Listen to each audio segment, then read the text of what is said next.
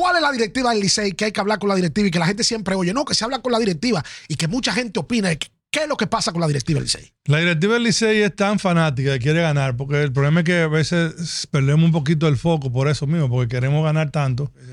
Viene Andy Batía me dice, oye. Primera y segunda, ¿eh? Sí. Oye, caballo, tranquilo, que yo le prometí a mi novia que yo lo voy a sacar. Y yo, dale, papá, yo sé, caballo, así dentro de mí. Este no le da un coco, oye, le va a decir que la va a sacar, que sigo Y viene Andy, primer picheo, ¡pam! Y yo, y él hace así, abre los brazos. Doblando por segunda. ¿Es verdad que Pedro quería pichar? Sí, Pedro quería pichar. Y yo, a las 5 y 59, tú le entregas el roster, lo sellas y sal corriendo y me apaga todos los teléfonos en la oficina. No me cojo un teléfono más en la oficina del Licey. ¿Cuál es la directiva del Licey? Que hay que hablar con la directiva y que la gente siempre oye, no, que se habla con la directiva y que mucha gente opina. ¿Qué es lo que pasa con la directiva del Licey? La directiva del Licey es tan fanática y quiere ganar, porque el problema es que a veces perdemos un poquito el foco por eso mismo, porque queremos ganar tanto viene Andy Batía me dice, oye. Primera y segunda, ¿eh? Sí. Oye, caballo, tranquilo, que yo le prometí a mi novia que yo lo voy a sacar. Y yo, dale, papá, yo sé, caballo, así dentro de mí. Este no le da un coco, oye, le va a decir que la va a sacar, que Y viene Andy, primer picheo, ¡pam! Y yo. Y él hace así, abre los brazos. Doblando por segunda. ¿Es verdad que Pedro quería pichar? Sí, Pedro quería pichar. Y yo, a las 5 y 59, tú le entregas el roster, lo sellas y sal corriendo y me apaga todos los teléfonos en la oficina. No me cojo un teléfono más en la oficina del Licey. Yo me imagino.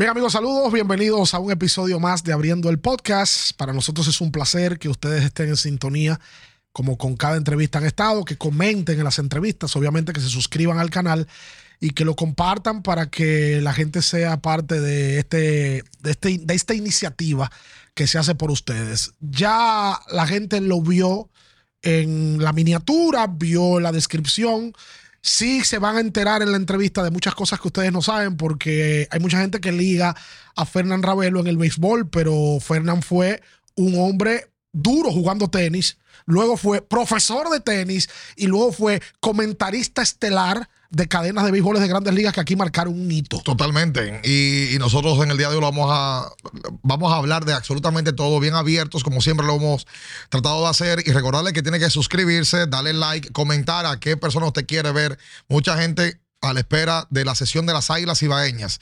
Vamos a tener durante tres, cuatro semanas en forma consecutiva las grandes figuras de las Águilas Ibaeñas, así que no se preocupe que eso lo vamos a tener para todos ustedes. Y por supuesto, recuerden que llegamos gracias a Genesis, que está ahí siempre presente para eh, ustedes y nosotros aquí en la mesa, gracias a Betcris, que es parte de esta familia, y Móvil 1, que ya se integra como nueva nuevo patrocinador de esta sesión de Abriendo el Podcast. Fernán Ravelo, Fernán, tú sabes de todo su patrocinio, eh, todo lo que es este, este, mundo de la comunicación, no solamente la gerente, como decía Ricardo, hace 25, 25, sí, 25 años, en Deportes de la Cumbre, yo escuchaba a Fernando Ravelo. En los domingos, el tripletazo, jugando y todo. El triple play deportivo. El triple play deportivo. Papá, gracias por estar aquí. No, gracias a ustedes, Ricardo y Vivian. Para mí es un placer. Y después de ver lo que ustedes han hecho con otros, ya está asustado aquí. ¿Con cuál? ¿En cuál tuviste, Fernández? Ramón, ahora voy, vi un pedacito también de, de Félix José, que también lo, que lo conozco. Tiene que ver la de, son todos buena gente, son todos. Tiene que ver la de Alcántara. Ah, la voy a ver, la voy a ver. Que Easy fue parte clave del liceo. Alcántara, Alcántara es una de las personas que yo más cariño le tengo, que tú no lo crees. Ah, sí. Era tan tremendo Alcántara, porque él, él, él, él, se abrió y dijo que llegaba de vivo, que llegaba con gente. Alcántara. Pero primero que nada, saludo a todos, porque empezamos como con la conga aquí sin nada. Alcántara era un buen tipo, eso es lo importante. Él tenía sus cosas, él tenía su vida, como él lo hacía, medio desorganizado. Tal vez por eso no llegó más lejos. Yo creo que al final él lo va a saber, que él tenía el poder. No tenía tal vez esa zona de strike, pero tenía el poder, raw power, como llaman, para haber podido jugar mucho más en grandes ligas. Eh, tal vez una época no se buscaba tanto eso. Tal vez en esta época hubiese sido más fácil para él eh, eh, tratar de llegar pero era un buen tipo, era un buen tipo y, nosotros en el Licey lo apreciamos lo que él hacía. Ahora sí, a veces tenía sus cositas, había que jalarle la, moña, como decíamos, pero, pero se, se, entregaba, que eso era importante. Él mismo lo admitió aquí, que hubo varios exabrutos que él cometió. él lo cambió, bueno, ahora está en otros caminos de la vida. Claro. Tú sabes, eh, Fernán Bian, que hay mucha gente que es liceísta porque el Licey tiene una gran fanaticada, que escucha el nombre de Fernán Ravelo. Inclusive, yo creo que Fernán fue en su momento el gerente más conocido, porque en el momento nadie sabía quién era gerente de nadie. Ahora en las redes la gente conoce a Jesús Mejía, pero de Fernán siempre se habló, porque estuvo ligado todo el tiempo. Pero la gente no sabe, y para eso es este tipo de conversatorios, cómo llega, porque la gente habla de Tulilazo. Fernán era el gerente. Maniacta campeón en el 2004, Fernán era el gerente. Los menores, Fernán era el gerente. El Licey gigante, Fernán era el gerente. Pero ¿cómo llega Fernán al Licey y a ser gerente? Que es una historia que la gente probablemente no conoce. Bueno, sí, eso fue. Yo, yo era una de las personas jóvenes, don Miguel Edet, que en paz descanse, era la persona que iba a tomar la rienda del Licey. El Licey venía de una. El Licey es una familia. A veces las familias se pelean y tienen situaciones y eso nos atrasa un par de años, porque hay que decirlo así. A veces hay que tener, buscar cómo, cómo lidiar con todo eso. Don Miguel Ledet, eh, el Licey venía de situaciones que no eran malas, pero sí tenían que mejorar algunas cosas. y a veces no todo el mundo quiere tomar la rienda del Licey, aunque ustedes no lo crean. A veces ellos tienen que turnar, saber quién lo va a hacer entre los grupos familiares, porque le duele mucho el Licey. Entonces, cuando tú eres fanático y a la vez tienes que, lidiar con algunas cosas, se te hace más difícil, porque tú lo sientes dos veces.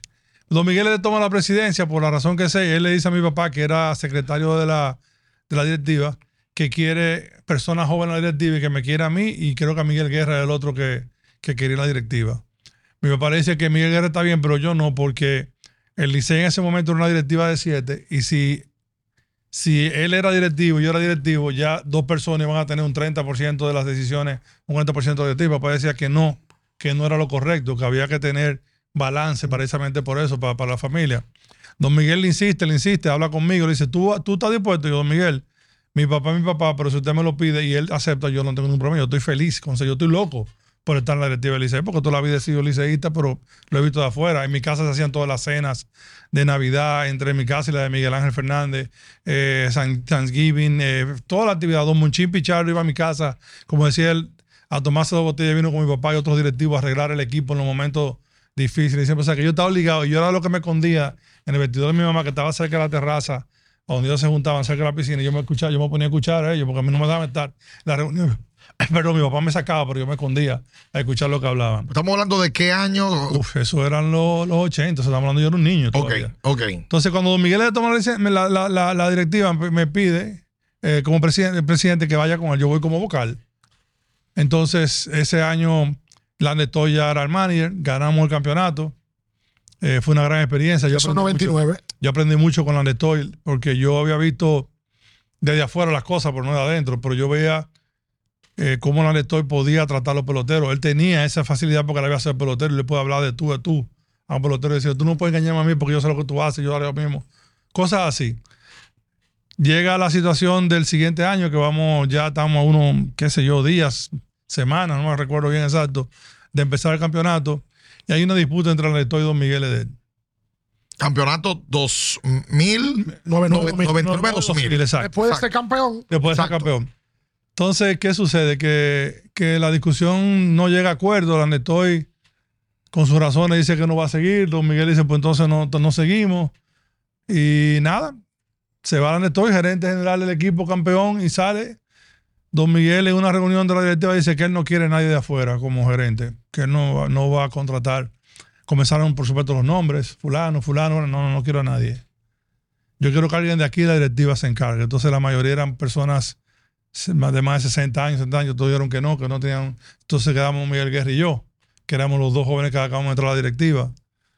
Ninguno de los dos teníamos experiencia de ningún tipo. Miguel Guerra había jugado béisbol colegial. de juego. En juego, exacto. Yo jugué béisbol y jugué softball, jugué, pero no jugué béisbol profesional, ni Miguel tampoco. Miguel jugó colegial en Filadelfia, pero no había sido profesional. Pero don Miguel insiste que él no va a aceptar a nadie, que él va, uno de nosotros dos tenemos que coger la rienda. Miguel tenía situaciones en ese momento de trabajo con su empresa. Yo trabajaba en deportes en la cumbre, en televisión, ya había estado dejando, había salido un poquito del tenis, ya yo me había dejado la parte de las canchas de tenis. Y me toca a mí, el, yo el pendejo, me tocó a mí tener que coger la canana. La canana. De manera interina. De manera interina, exacto. La directiva dice que sí. Entonces, ya tenemos ya tenía manager contratado, que era Ron Washington, tenía seis o siete refuerzos que se podía traer, estaban todos contratados. Eh, el staff de coaches, ya tenía todo el, engranaje. y yo tengo que en pocas semanas en, embrujarme con Ron Washington a ver cómo, cómo que él quería, que no quería, cómo estaba. Que, todas esas cosas que empiezan a... Yo, la suerte que había tenido el año anterior, la experiencia de la Netoy, yo me acordaba que él siempre tenía una libreta, anotaba todo, yo aprendí de él, yo iba anotando, no había tanta tecnología. En mi libreta María iba anotando todo lo que hablaba con, con, todas las personas, porque me decía, es importante que se quede escrito, porque después te dice, no, yo te ofrecí cinco, no, tú dices cuatro, no, mira aquí, todo cuatro. Y después yo aprendí, adelante, a hacer un pequeño formulario que se sigue utilizando en el Licey, donde se hace como un preacuerdo de lo que se acuerda. No, por el contrato de uniforme, tú mandas, todo, estaba, empezando todavía estaba empezando el Winter League Agreement. Nosotros hacíamos un acuerdo personal con el pelotero para que él lo firme y yo lo firme con lo que acordamos, que tanto de salario, si tiene apartamento, si tiene, tiene aquello, todo eso se hacía. El asunto es que la temporada comienza regular, el equipo está como en cuarto lugar, no está arrancando bien, se va a quinto lugar con Ron Washington. Eh, la directiva comienza con la presión, por supuesto, porque las directivas siempre hay, todos quieren ganar y que no, que hay que hacer algo, que tenemos que hacer movimientos, que si yo qué, que si yo qué, papá. El asunto es que en un momento dado, por esas razones y otras, tuvimos que, salir de Ron Washington. Te tocó a ti despedir a Exacto, es la, primera, la primera gran experiencia. Lo más difícil es quitar el trabajo a alguien en la vida, en cualquier cosa que tú hagas, tener que informarle a alguien que ya no va a seguir eh, trabajando, cobrando por, por, por, una razón. Te tocó mucho eso. Exacto, me tocó bastante. El asunto es que yo le digo a Ron, Ron, mira, eh, en este momento nosotros no estamos yendo bien. Él comienza primero a darme muchísimas excusas a lo que está pasando. Yo, mira, antes de que sigamos, para no hacerlo más largo, la directiva y nosotros tomamos la decisión de que no vamos, vamos a depender de tu servicio. Entendemos que, el equipo no está funcionando, no es tu culpa, pero necesitamos darle un giro y ver si podemos eh, ir otro rumbo. Ahí me da un speech grandísimo. Mira, que si yo qué, que si yo cuánto, bla, bla, bla, y comienza a hablarme esto. Yo te voy a decir algo. Cuando yo llegue a Grandes Ligas, que voy a llegar yo, yo, yo sé que tú vas a llegar a Grandes. Yo se lo dije yo. Y espero que llegues. Y dice, ninguno de esos coches que están aquí, solamente uno va, va trabajaría conmigo. Ninguno trabajaría conmigo. Yo, perfecto, Ron, no hay problema. El asunto que me dice, tú, por casualidad me puedes decir cuál es ese coach para ver qué tan empapado. Y el coach que él me dice es el único que iba todos los días a hablar de él, de que no podía ser era el equipo. Mentira. Exacto. Entonces, no voy a mencionar nombre, por supuesto, pero es el único que decía, no, ese tipo no puede seguir aquí, que sé cuándo, está haciendo disparate. Y ese era el que él quería como eso. ¿Entiendes? Entonces, para que tú veas lo que es la percepción a veces del humano que cree que alguien, o sea, que sabe manejarse y dice que es eso. Tú sabes que ahí, tú mencionaste ahorita que era el Licey quedaba en el quinto lugar. Salud. Vamos, oye, si ves la vamos, brindar caramba. Venga. Wow. Genesis. Está bueno temprano. Más, lento que, que, que Félix. Eh, pero lo digo porque ese campeonato 99-2000 solamente jugaron cinco equipos. Sí. El campeonato anterior, cuatro. Sí. Por el Se quedaron estrellas y toros fuera. Al año siguiente. nosotros quedamos quinto. Quedaron quinto. O sea, el Licey fue campeón. Quedaron en último lugar. Exacto. Que solía pasar en algún momento. Sótano. Y, y, y en un momento tuvimos a, a, un juego, dos juegos de, de meternos en el cuarto lugar. En algún momento. Entonces, después de eso, nombramos a Teodoro Martínez como dirigente las cosas iban bien. En un momento, no sé, que ese mismo dice Alcántara dejó que un fly en tercera. Entonces Teodoro se, llegó a la oficina. Me quiere matar a mí, como que fui yo, que sé yo qué, pero Teodoro, cálmate. Entonces la directiva percibió que él estaba muy alterado, como que no entonces, entonces lo único que nos quedaba, que nunca quería ser dirigente de los Tigres, y yo tuve que hablar con él y pedírselo de forma personal, fue don Elvio Jiménez, que terminó con don Elvio, liberamos un poquito el equipo, competimos, pero cuando tú caes tan atrás en esta pelota, y tiene que pasarle a varios equipos, es muy difícil. Y terminamos quedando en quinto lugar perdiendo. Entonces. 99-2000, primera campaña de manera interina. Eso, eso era un grupo, porque de venir del campeonato del 99, donde se le pegó el famoso mote del equipito, donde sale los Ronnie Belial, donde sale los Manny Martínez, de Ángelo que dio un jonrón clave como emergente. Yo recuerdo que el año luego no había un equipo sólido. Yo recuerdo un Ángel Jaime, André Duncan. ¿Sabes lo que pasa? Era como equipo como en, en esta pelota, tú tienes que aprovechar los años en que tienes la disponibilidad de tu mejor talento para ganar. Por eso a mí me han dolido un par de campeonatos. Hay otro que tú dices, bueno, no tenemos... No que va a decir vamos, cuáles son los que más te vamos, para allá ahora. Sí. sí. pero ok, vamos, vamos, a vamos a decirte que yo entendía que ese era un año que podíamos ganar con un esfuerzo mayor, pero que eh, el año, por ejemplo, de, Guillén, para ponerte un ejemplo, uno de, de, cuando Guillén estaba cargando que Maniata, el segundo año de Maniata. El 4-5. Ese es un año que nosotros entendíamos que hubo un par de lesiones al final, nos quedamos sin, ahí no había, no había posibilidades de seguir buscando pelotero ya. Y Guillén nos cargó, porque hay que decir la verdad, ese tipo dio unos batazos y nos estuvo cargando cosas. Tuvimos que, ¿sabes? Pampering, como dicen a él, para que tuviera todo el tiempo. Manny lo sabe, que era un gran dirigente. Pero ese me dolió, porque yo entendía que que la estructura que habíamos hecho y lo que teníamos era para ganar, que se te dañara. Por eso digo que al final, en un momentico, se te daba un equipo. 2004-2005. Exacto. Tú sabes que hay una. eh, la, la experiencia previa, tú no la pusiste clara. O sea, te nombran de manera interina, Exacto. pero hay una experiencia previa de que tú en el 99 eras. Fuiste. O sea, ni yo. Tú lo, tú lo cuentas como tal, porque había un gerente y dos asistentes. Exacto. Eras tú y quién. Y, y en ese momento era Miguel Guerrero era el enlace también con la directiva. Y no recuerdo quién, había otra persona. No me acuerdo, porque después Porque fue Ezequiel, pero Ezequiel los Francisco Busto. No, Ezequiel también estaba. Y Francisco ya estaba empezando a entrar, pero todavía era muy jovencito. Era Francisco estaba Y no jovencito estaba en el exacto. 99. Francisco entra en realidad cuando entramos nosotros ya como gerente, que, que lo que lo ponemos, que nos ponemos ya como un equipo juntos.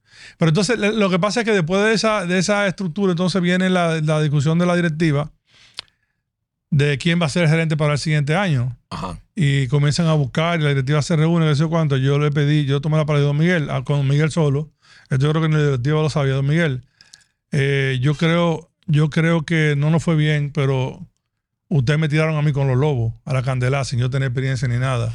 Y ahora me quieren mí como que yo soy el culpable de todo lo que pasó. Exacto. Yo creo que yo me merezco la oportunidad de darme un año a mí de empezar de cero. Y si no funciona, entonces yo soy el primero que voy a renunciar. Pero ustedes no pueden, ustedes no- o sea, ustedes no pueden contar este año como mi año de cosas. Fue mi año de novatada, de disparate. Y que ustedes saben que Y con el equipo formado. el equipo formado y con un mal equipo, porque tenemos, como tú dices, muy poco talento, hay que decir la verdad. Era, era un equipo débil para esta pelota.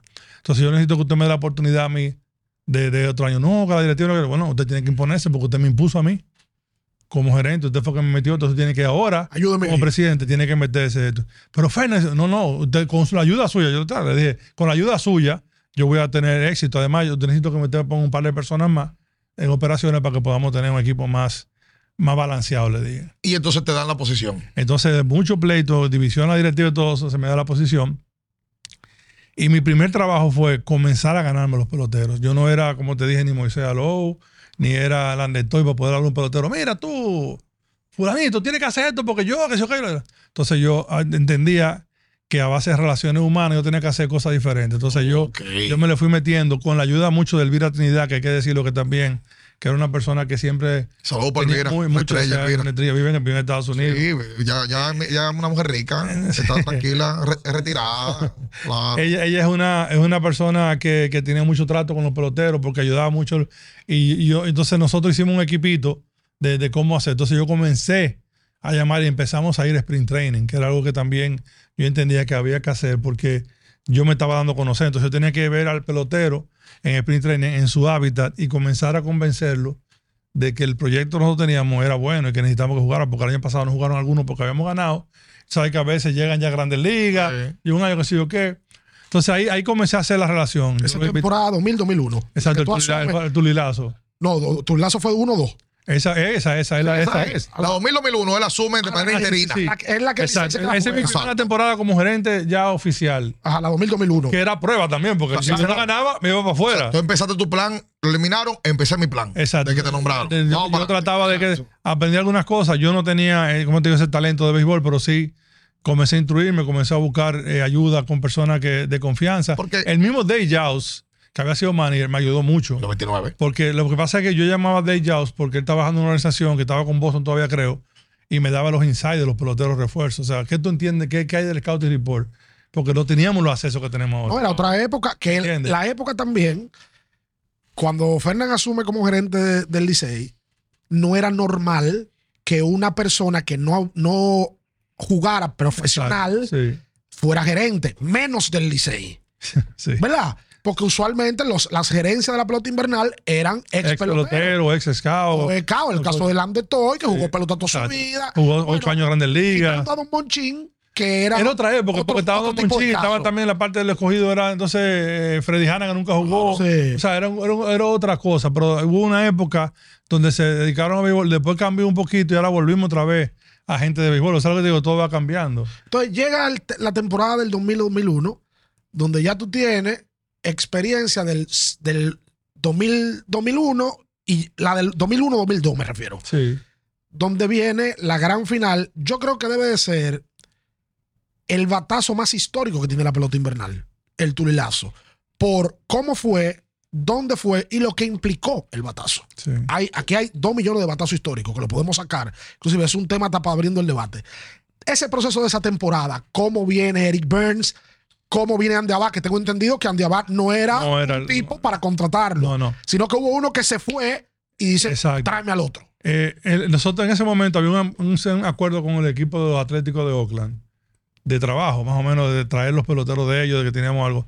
Algo que yo no recomiendo ya porque eso no, no funciona como funcionaba con el Licey, con los Dodgers, con las Águilas, con los Piratas, ya eso no, existe. escogido con Montreal. Exacto, eso no existe, ya eso no debe, no puede existir. El asunto es que en ese momento con Oakland, era los últimos años que tú tienes un preacuerdo con alguna organización y lo- los, los- eh, ellos quieren que traigamos a Adam Pite, Que era prospecto. era el prospectazo de ellos de, de Oakland. Y Eric Burns como segunda opción, que si queríamos traerlo, que era otro field, entonces tenemos que ver si necesitamos dos outfielders, porque los dos eran outfield y qué necesitamos por ahí. Pero a veces que en ese momento te obligan, bueno, tiene que traerme a fulano, que sí o qué. Entonces había que traer a Eric Burns, que ellos estaban comenzando a desarrollar, no estaban seguros que era el prospecto. El prospecto era Alan Pye. Eric Burns era un relleno Exacto. todavía en ese momento. El asunto es que Alan Pye llega a la práctica, comienza a quejarse, la novia viene con él y todo era una queja, todo era una queja, que el hotel, que esto, que aquello, guay, guay. Este es de los tipos que va a dar problemas del principio. El asunto es que empieza la temporada, le está yendo mal. Él como a la- al, al quinto o sexto juego me dice que él, que él no se siente bien, que esto, que el hotel, que, que los clubhouse de visitantes, los equipos de aquí son muy malos. Por una, una- digo, bueno, mira, esto, esto no. En aquel tiempo están en la misma. Sí, está, de esta época, estamos en lo mismo. Estamos los mismos. Y yo tengo lo mismo también peleando de esa época. El asunto es que llamo yo a la gente de Oakland, mira, este muchacho no quiere jugar definitivamente. El asistente de Billy Bean, creo que estaba ya en ese momento, sí, el asistente que, no, que, que era el enlace a nosotros, yo lo voy a tener que despachar porque él no quiere. Pero es que mira, déjame hablar con él, que sé yo cuánto, para hablar con él, pero a mí no me conviene un pelotero que se quede obligado, porque ya tuvimos aquí a, a nosotros, a Mark Maguire obligado por ustedes, y dio dos hits en 40 turnos, y después fue MVP en la, en la Grandes Ligas Esa que no quería estar. no quería estar aquí. Entonces, si no quiere estar, yo quiero jugar los que quieran estar. Eric Burns sí quiere estar, porque Eric Burns, es una, cortico nada más, para que tú veas lo que yo me di cuenta que Eric Burns era de esta liga. Segundo juego de la temporada, nos toca ir a Romana. Jugamos aquí, inauguramos, papá, vamos al segundo juego a Romana. En Romana, hace un tiempo, cuando al principio el clubhouse estaba, el, entraba, la guagua se para en el mismo sitio todavía, todo eso, y había una señora, una doña ahí que tenía Vendiendo fritura, fritura. de fritura. Y yo siempre iba un poquito más atrás del equipo, ya yo llego como una hora antes del juego, una hora y media, pa, me parqueo atrás de la guagua y veo la fritura. Ven acá, pero ese no es el gringo que trajimos, Eric Burns, sí. Con un plato lleno de fritura de todo lo que El segundo día de la temporada. alita, vaina. Tirando para adelante. Digo, yo, porque no, wow. no di que longaniza y carnita frita. De todo, Bofe. todo, lo perdimos por un medio yo. Este se va a dar un este va a dañar el estómago. Tana nena. Dio dos líneas ese día, igualito, comía toda la porque todo lo que tú le dabas se lo comía. Ese No, vino curado. este de nosotros, este es el pelotero que tú quieres en esta pelota. Y efectivamente. Efectivamente. Entonces después viene lo de Adam Pyle, al final ellos deciden que no, que se va. Pero mira, yo necesito un pelotero, le digo yo, déjame entonces. Bueno, nosotros tenemos un muchacho en triple A, que doble A, que más o menos que juega, no tiene la, el, el perfil, es un tipo grande liga, pero te puede ayudar a jugar pelota. En ese momento el dirigente era, era eh, que fue gran- que es grande liga y todavía está con los Dodgers como asistente. Eh, ay, Dios mío. Fue, fue manager, de, fue manager de, de Oakland, precisamente. Ajá. No, no, no, no, no, no. Bogeren. Bob Getten. Porque eran el, ojo, el dirigente del Licey. Dirigente del Licey. Ah, que Ah, sí, sí, dirigente del Licey, perdón, perdón. Dirigente del Licey. Entonces, ah, de Oakland. entonces me, hablan de, un, cubano americano que se llama Andy Abad. Dice él, que bueno, no es una gran cosa, pero tráelo porque el tipo es un gamer. Y él le gusta jugar y sabe de pelota. Le dice, lo único que vamos a tener que tenerlo controlado, me dice. Yo, bueno, está bien, lo controlamos. Traemos a Andy Abad y ahí Andy Abad le Pero el dice controlado era en qué sentido. que el tipo le gustaba la calle. Pero Ari Burns también. Sí, pero Eric Burns, pero Eric Burns da la línea.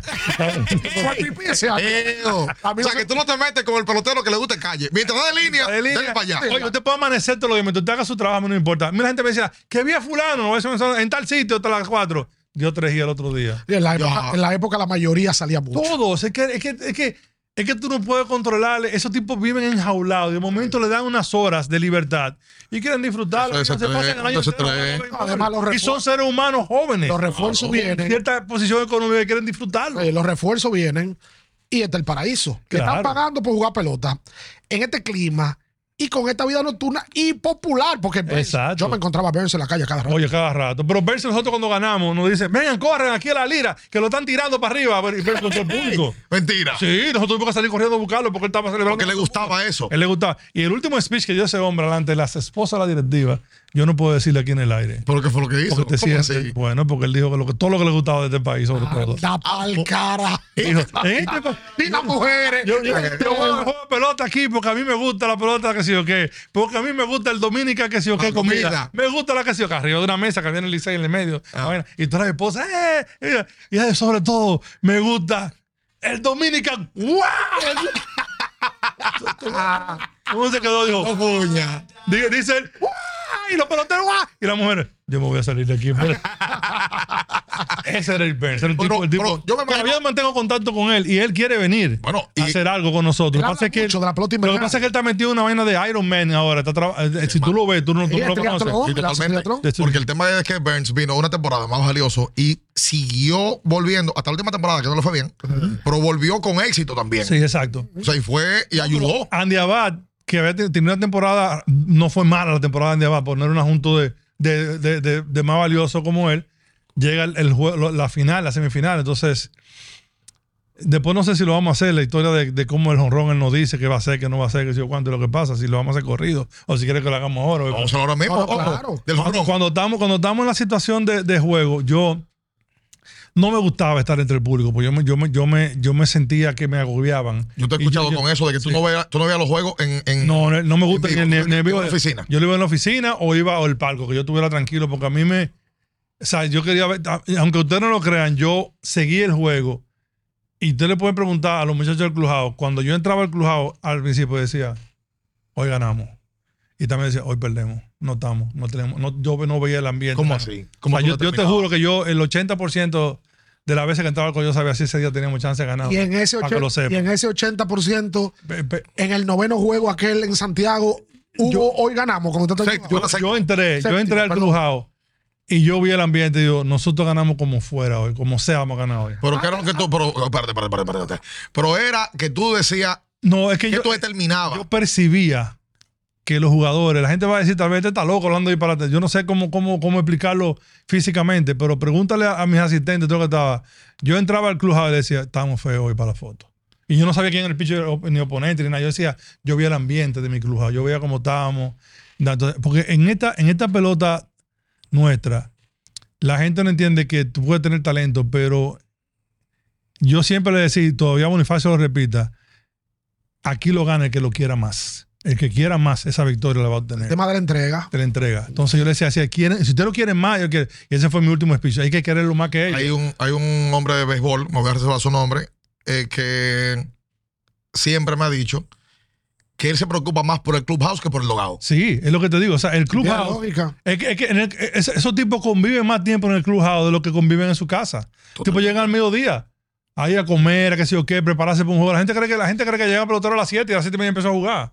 El pelotero tiene cuatro horas trancado en clubhouse ya hablando, combinando, jugando cartas, haciendo todo su ambiente con ellos. Entonces, o sea, cuando yo entré a ese clubhouse de Santiago, que hicimos un pequeño speech y hablamos, y esto es quien lo quiera más. Si nosotros lo queremos más que ellos, yo lo veo en su cara que lo quieren más que ellos. Hazte la anécdota, Fernán, del tema de Andy Abad, de Tulile, Horror. Sí. para luego hacer la anécdota famosa de Pedro Martínez. Exacto, porque antes del juego se arma el reperpero, las águilas inscriben a Bartolo Colón Sí.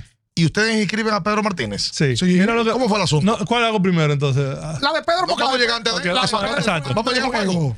Pedro Martínez en sí nos dice con Elvira, o sea que Elvira y Pedro son, son, son canchanchanes, son muy, muy buenos amigos del mismo barrio, todos se conocen desde pequeños. Entonces, Pedro es muy liceísta, de verdad, la gente cree que es mentira. ¿Es Pedro verdad es que Pedro liceísta. quería pichar? Sí, Pedro quería pichar. Pedro estaba entrenando ya porque él llevaba un, un- un plan de trabajo porque estamos llegando cerca del sprint training. Entonces, se acuerdan que ya las finales de aquí, todo en 20 días, 25 días tú estabas en sprint training. Se había lesionado en el año 2001. Exacto, O sea, que, que- que, eh, se pensó en eso, de que para que ponerse a podía, él le había pedido permiso a Boston para lanzar. Ajá, Y Boston le había dicho que sí, ajá. que tal vez necesitaba unos innings para fortalecer su brazo. O sea, cuando tú no tienes la cantidad de innings, el año anterior tú no puedes saltar de 80 innings, ha llegado a, a 170 innings, 180 innings de golpe. Que es lo que la gente también el fanático no entiende cuando un chico viene de liga menor. ¿Y por qué lo pararon después de 80 innings? Porque su brazo tiene que irse curando hasta llegar a poder tirar esa cantidad de innings. El asunto es que Pedro nos dice que sí, que quiere tirar. El equipo está en- él se mete mucho en la final. Me llamaba cada rato, Fernán, pero habla con los peloteros. Por una cosa que él me daba unos boches, como que. Y yo, Pedro, pero ven tú habla con ellos, porque tú sabes que a ti te oyen, que sé yo cuánto. Dice, yo lo que voy a tirar el último juego. ¿Cuándo que toca el último juego? Yo habla con Boston ahora mismo. No, el último juego puede ser mañana, eh, si ganamos en Santo Domingo este día, o mañana en Santiago, si tenemos que ir a un séptimo juego. Entonces me dice, yo voy a pichar el último juego. O Yo quiero pichar. Yo, Pedro, tú sabes que tú no tienes permiso y es un problema para nosotros porque ya el Winter League Agreement está en función y qué sé yo qué, no podemos tener. El asunto es que él dice, yo voy a pichar, yo voy a llamar a Boston y yo voy a pichar. Ah, pero con esta historia, ¿no? Sí. Yo, Entonces él decía para que mí a era- había sido un No, no, no. Él decía que él quería pichar, él quería pichar, él quería, él quería abrir el juego y tirar, tirar unos innings. El asunto es que yo, yo no, no, no confío en eso porque yo ya he hablado con Boston cuatro o cinco veces y las cinco veces me han dicho que no way, que no había forma. Y dice, pero como él es Pedro Martínez y él es que se va a ganar su cuarto, él decirá si quiere o no quiere y si va a tirar. El asunto es que cuando estamos el día del, de ya el juego final que decidimos, estamos sin lanzador abridor nosotros, porque ustedes recuerdan que el que terminó el, el juego anterior fue, fue eh, eh, que abrió, que fue Rafael Roque. Rafael Roque, terminó ese último inning. Y entonces vamos al juego decisivo a Santiago y, y no tenemos abridor. O sea, nosotros estamos averiguando quién va a abrir ese juego. Pedro llama y dice que, que, que, que llamemos a Boston por última vez a ver qué nos dicen. Llamamos y nos recogieron el teléfono y dicen, mira, él no va a jugar. Dice, ponme en el roster, dice Pedro. Por si acaso, que al último momento, si, si dicen que sí, porque yo voy para Santiago como quiera. Ah, Si él iba para Santiago como quiera. Porque ahí fue que se regó el rumor, parece que lo vieron en Jacaranda. Lo vio- no, no, Jacaranda no creo que fue en, en el Típico típico Bonao. Y ahí se regó el- Y se regó porque en esa época no estaban los celulares como ahora. Comenzó la gente a llamar y la, y la vaina. y- Entonces, Oye, me parece que la voz del fanático lo tiraron. exacto. En ese tiempo, que Entonces- estaba nuevecito la voz del fanático. Sí. Y lo tiran. Vamos de, nosotros dijimos, bueno, vamos a hacer una cosa. Vamos, como quiera, si vamos a ganar con 29 peloteros con 30 lo mismo, vamos a inscribirlo en el roster. Vamos a ver qué pasa. Vamos a inscribirlo. Entonces, le dije a la, a la- a la secretaria, que era Alba, todo el que estaba en ese momento, a las 5, porque antes, antes de las 6, había que- de- antes no como ahora digital, había que llevar el roster, Ajá. te lo sellaban, entonces el roster Había que llegar a lo físico. físico. Y yo, a las 5 y 59, tú te vas para frente a Jorge Torres, porque habían como 5 o 6 periodistas en la liga esperando, esperando el roster para saber si de verdad Pedro estaba inscrito o no estaba inscrito. Y tú vas a entregar eso, tú le entregas el roster, lo sellas y sal corriendo y me apaga todos los teléfonos en la oficina. No me coge un teléfono más en la oficina del liceo. Yo me imagino la llamadera. La llamadera. de- Porque Boston, entonces, a, los programas de sí, lo de cada que dice, pero Pedro Martínez está inscrito. Y llamaron a Boston y Boston comenzó a llamarnos. Y llamarnos, y llama, y llama. El asunto es que nosotros digo, bueno, que sea lo que Dios quiera. En el camino vamos decidiendo, y allá en Santiago, cuando todo el mundo está esperando que Pedro va a salir y que buscando esperar que Pedro llegaba, nadie lo vio, todo, que se lo ven en, en el típico, todo el mundo que sí, que sí, que va a pichar Pedro contra Bartolo, papá. Cuando sale Rafael Roque, que es el hombre que va a calentar, es que se dan cuenta de que no. Que fue, que de, de que al final de cuentas no se pudo. Exacto, no se pudo. Entonces, llega el momento que cuando tú llegas al quinto inning con Bartolo Colón y Rafael Roque estás perdiendo 1 a 0, tú estás ganando el juego. Sí, claro. Para mí eso fue lo Roque así, aguantó hasta así aquí. fue que yo lo vi. Él aguantó cuatro entradas. Buena esa. Quinto inning, está perdiendo 1 a 0, pero con Roque contra Bartolo, tú tú, estás tú ganando. estás ganando el juego. Claro, y con, eso, buena. con ese, con ese line que tenían las águilas. ¿Entiendes? Estamos hablando de que un equipo que daba miedo a- de primero al fin. Correcto. Y ahí decía, bueno, ya un, un asunto de bullpen, vamos arriba. Entonces viene Bartolo y se ve en bola el, inning ese siguiente. Y bueno, mientras ya no va a tirar más de ahí, lo van a tener acá, vámonos con el bullpen todito. Exacto. Y ahí nos fuimos a bullpensazo listo hasta que vino lo de, lo de Andy, que yo estoy abajo, yo estoy viendo el juego detrás de la batera de las águilas, que es una batera de cemento, así entre ellas, porque yo no quiero ni que me vean, ni porque estaba medio prohibido, tú estabas dentro del dogado en ese momento. La bendita cámara que quería venirme a informar, yo le decía, por favor, no me enfoque, yo te voy a pagar si tú quieres, pero no me enfoque, no me enfoque, por favor, estoy aquí atrás porque no puedo, no tengo asiento, le digo, ¿Tú estabas dónde? en el dogado, metido atrás Ok. detrás, escondido atrás, viendo el juego entre, entre, entre piernas. En ese momento, cuando el juego está así peleado, que viene Andy a batear, se me para Vladimir Pérez, que es el cómico del equipo, el tipo que sé yo qué. Y él me decía, gordo, ¿estás asustado? Y yo, sí, estoy asustado. No te voy a decir mentira. Estoy nervioso con este juego. Dice, dice no te apures, no estamos ganando esta vaina, que sé yo cuánto. Que dice, viene Andy a batear, me dice, oye, Primera y segunda, ¿eh? Sí. Oye, caballo, tranquilo, que yo le prometí a mi novia que yo lo voy a sacar. Y yo, dale, papá, yo sé, caballo, así dentro de mí. Este no le ha dado un coco, oye, le va a decir que la va a sacar, que sigo cuándo. Entonces él no sabe que se lo digo a Andy. Y viene Andy, primer picheo, ¡pam! Y yo, y él hace así, abre los brazos. Doblando por Y ahora el círculo espera de Cobetel. Conecta, batazo de fly largo. Atrás la bola. Apúntalo. La botó Tulile. Sobre la valla del jardín derecho. Revolca tres carreras. Licey se va adelante de nuevo. Ganan 9 por 7. ¿Qué Darle aguazo? los brazos a la novia que estaba enfrente, que es su esposa ahora. Ok. Glenn, y a mí que me dice después, para colmo en la celebración se le caen los lentes. Él usaba lentes, lentes, Sí, lentes sí, sí, normal. Y se lo pisan y se lo guayan por un lado. Que y él tenía que ir a, a cubrir el desfile con unos lentes Que no veía carajo. No, dice, mierda, que no, que no le den por el desfile. Mentira. Son cosas que la gente no sabe. Se le cayeron los lentes, buscaba la vaina. Y ahí viene el batazo. Entonces, cuando, cuando viene la situación de que no hay pitcher para tirar el noveno ya, porque este muchacho había hecho muy bien el Torre el trabajo, hasta que vino Torres. Melqui Torres, hasta que vino el gatico, comenzó a molestar y él se fue en bola. Y viene Miguel Batista con la base llena.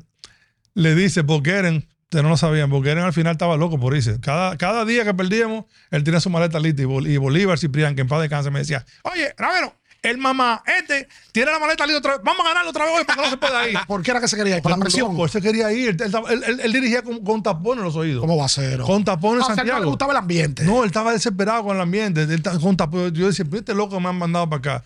Él, él- en la guagua voy a comprar unos, unos audífonos Bose para que él pudiera ir en la guagua porque la bulla lo alteraba. Ajá. El que estaba dirigiendo al final era él, pero estaba con, con Arroyo, que era un chicano que le había traído, que hablaba español, y al final era que le decía, trae a fulano. ¿A quién? ¿Quién? Fulano, los pichas, ¿cuál traigo? El que tú quieras, le decía él. Anda, Mentira. Muchas veces fue así. Y además, cuando estamos en, la- en el meeting de, medio, de media temporada diciéndole, mira, que, que, que va a entrar para que supere las instituciones que tiene que hacer los equipos. Mira, va a entrar Luis Castillo. ¿Quién, quién es ese?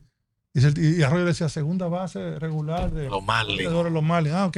¿Y quién va a entrar? Ronnie Belial. ¿Quién? ¿Quién es Ronnie Belial? Ah, no, pues te la patada. un loco, te digo una vaina. Tú dices, no, pero yo, yo, yo decía dentro de mí decía, cuando tú vas a ganar, tú vas a ganar, porque este tipo me tiene desesperado. Tú- tú- pero, pero ahí sería bueno, o sea, de, de- viene el Torre, el gatico lo pone loco. Y entonces nada más queda Mañón.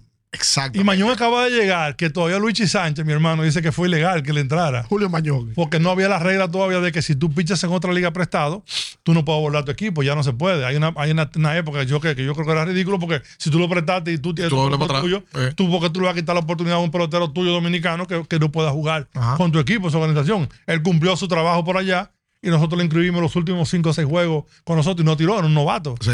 Le da la Mañón la piedra. Y Mañón, el único que queda, dice, dice, dice, nada más no queda Mañón, dice, tráelo. El que, ¿Cuál es ese? Dice Boqueren. El que estuvo en Venezuela. ¿Y picha? Sí, sí, tráelo. Ok. No. Picha, tráelo, tráelo. No hay más nada. Base llena como quiera, dice lo que es lo mismo. Él tiene su maleta lista para irse. Llega el momento que viene Mañón y para mí, Mañón estaba un poquito tan nervioso que al final, cuando el batazo salió, él le pidieron recta. Y él estaba tan apretado el brazo que salió como una- un lanzamiento más lento, como de cambio casi. Y por eso Batista se va adelante. es- si él es tira la recta ahí, Se la sacaba. se, la- se la saca Un mil palo. veces. De un palo que no cae. En vez del tulilazo, estuviéramos hablando del, del de, ¿cómo se llama? El, batistazo. el batistazo. Así mismo, ¿eh? Y así fue la historia. Esa pelota, un lío. Sí, O sea, porque la base llena tuvieron. el jonrón de Andy Abad, el juego estaba 7 a 6. Ujú. Ganando las águilas. Y Andy la saca de tres carreras y pone el juego 9 a 7. Ajá. Las águilas ponen el juego 9 a 8. Sí, Sí. y tiene la base llena todavía. creo. Tiene la base llena y, va- y viene a batear Miguel, el- Bat- Miguel Batista. Tony Batista. Tony, Tony Batista. Que en el momento era el mejor remolcador de la liga. Claro, el caballo del equipo. El que yo primero tenía. Gatico base en bola, Polonia G, Tejada G. Sí, ¿Verdad? Sí. Y luego vino Tony Batista con el juego 9 a 8. sí, sí. Y ahí entonces viene el batazo. anotan una carrera. Sí, se estaban anotan la en carrera. Y una por el juego 9 a 8. Exactamente. Yo y que no no sé que yo estoy viendo- Al primer picheo. Sí, yo estoy viendo a, a Batista batear y yo no estoy viendo nada porque por lo tanto yo, yo dije, bueno, si los peloteros salen para el frente, porque ganamos. Si yo veo que se devuelven, fue cuando dieron un palo y se acabó el juego. Y yo estaba dispuesto ya, en el- en el- yo no lo vi el batazo. Yo lo vi después en, en video. Porque yo estaba esperando cómo iba a salir para el dugout- para el club, para, para- para el club, para, o sea, para el clubhouse entero. Yo estaba en la, en la escalera ya. Decía, si, si yo veo que la gente sale a celebrar, ganamos. Cuando yo vi que la gente comenzó a salir para allá, Corre. a correr, Ganamos. ganamos. Y el primero que yo veo a, a- a Silvestre Campuzano, que no era pelotero ya, que se quita la camisa y sale sin camisa a celebrar. Porque a Silvestre Campuzano no tuvimos que pararlo porque le iba a matar a Boqueren en medio del, del juego. ¿Y por qué? Porque él veía que Boqueren estaba haciendo disparate. Y Campuzano es liceísta. O sea que el Licey ganó sin dirigente. Sí, juego. yo diría que, que, que nosotros ese juego, mira, todavía termina el juego y somos campeones y celebramos y tenemos una reunión al día siguiente Y, y le dice, me dice por qué me pregunta Fernando, ¿y qué es lo que, qué es lo que viene ahora? Yo, La Serie del Caribe. ¿Y dónde es? En Venezuela. Y yo tengo que ir.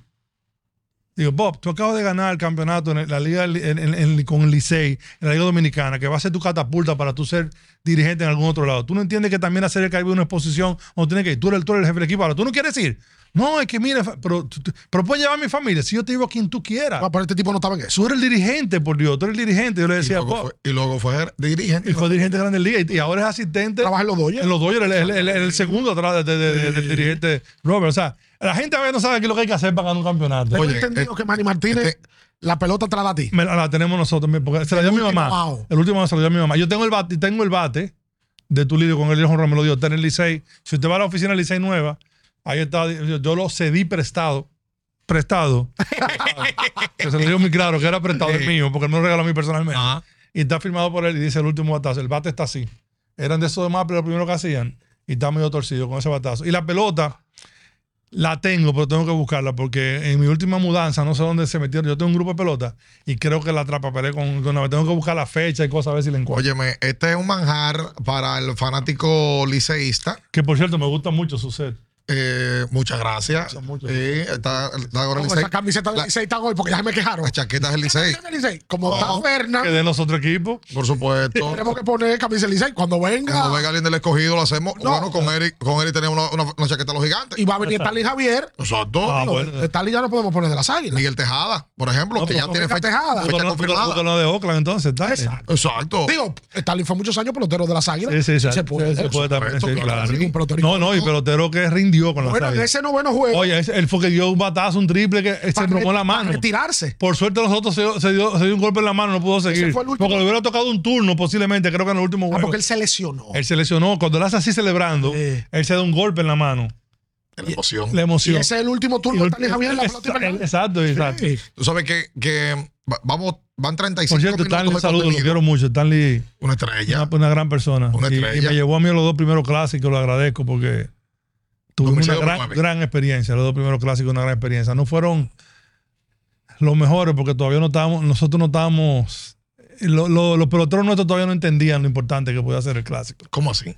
Yo creo que, que no todos le daban el, el valor que se merecía. Espérate, oye, es que, a ver, la- es que la vaina de con Fernan es que Yo este no me tipo. acordaba de Fernan que había Pues, trabajado en el clásico. Sí, yo, yo, fui, yo fui el director de viaje con Stanley, asistente. Nosotros tuvimos, óyeme, en los últimos dos peloteros del primer roster del clásico, fue unos minutos antes de que te cerrar, no había dos pitchers que necesitábamos, llamando a todo el mundo, Maniata, yo, Stanley, todo el mundo tratando de conseguir dos pitchers Eso para es completar. del primer clásico. Primer caso, para que tú veas la diferencia, que lo difícil que era que la gente se comprometiera, no como ahora, que ahora quieren ir todos. Gracias a Dios, se hizo un gran trabajo. Moisés hizo un trabajo de, de, de acoplar ese grupo y hacerlo sentir como dominicano que teníamos que hacerlo. Y se- el otro, el otro de Puerto Rico, que me dio mucha, mucha pena con, con don Felipe Alou, que hizo un gran esfuerzo, ya con edad que él tenía y todo eso. Eh, tú sabes lo que pasó en Puerto Rico, un grupo que, que- ¿Cómo son en Puerto Rico? La gente lo sabe, pero bueno que te Eso lo es público. No te lo aquí lo confirmó. Que vinieron Y- un y- y- grupo Eso lo aquí, confirmaron. medio de... De allá para acá cogieron de Puerto Rico. y yo, y yo creo playa para que yo- yo- ahí, ahí eso es lo que yo digo, tú tienes derecho a tener todo eso y llega a tiempo a tu trabajo. Pero no es lo mismo cuando tú estás en medio de una serie tan corta como esa, donde un juego decisivo viene, a que tú tengas una distracción tan, tan fuerte para todo eso. Y no critico a ninguno de los muchachos. Pasa que don Felipe sí me dio mucha pena porque él, él quería. O sea, él estaba ¿Y haciendo un ustedes se enteraron esfuerzo. antes de o después de que ellos vinieron? No, nos enteramos. Yo me enteré al otro día. No sabía que estaba. O sea, la gerencia no sabía que había un grupo Si yo, si yo hubiese sabido que hay un grupo que se va, yo, aunque me hubiera sido enemigo de ellos, yo lo trato de parar, te lo juro por Dios. Que hubiera hecho un intento de decirle, oye, a mis hijos, piénsenlo, vamos a, tienen tiempo para celebrar. Pasa que yo sé que yo pensaba, bueno, después viene el print training ahí mismo, tenemos que salir de aquí cuando disco- para un lunes, un lunes. YC. Exacto, entonces, yo, yo Oye, que el lunes de patrones. Oye. No, porque para poner a la gente, quizás hay gente que no está entendiendo lo que, lo que estamos hablando. sí, sí. En el clásico 2009, el equipo dominicano es eliminado en primera ronda. Y luego que es eliminado en primera ronda porque no había redes sociales, no había video, que si hubiese eh, estos tiempos, le toman un video. Hubo un grupo que vino a Máximo Playa Vinieron al país a, y otro a vino salir. y otro fue a Jet Set. Pero la- eso se habló y se comentó que en Jet Set estaba llena la El discoteca. Run Run fue porque lo eliminaron. Claro, que sale. A mí en esta época no Si lo hubiésemos ganado- El tema de las redes. Claro. Lo. Lo que pasa es que yo creo que había sobreconfianza de los jugadores, porque nosotros entendíamos que éramos muy superiores y en realidad en el papel éramos muy superiores al equipo de, de- Holanda. de Holanda. Pero lo que te digo, en béisbol, un juego lo gana cualquiera, no es como baloncesto. En baloncesto, para mí, el equipo muy superior de cada 10 le va a ganar 9 seguro. Y el otro va, lo va a perder por un punto.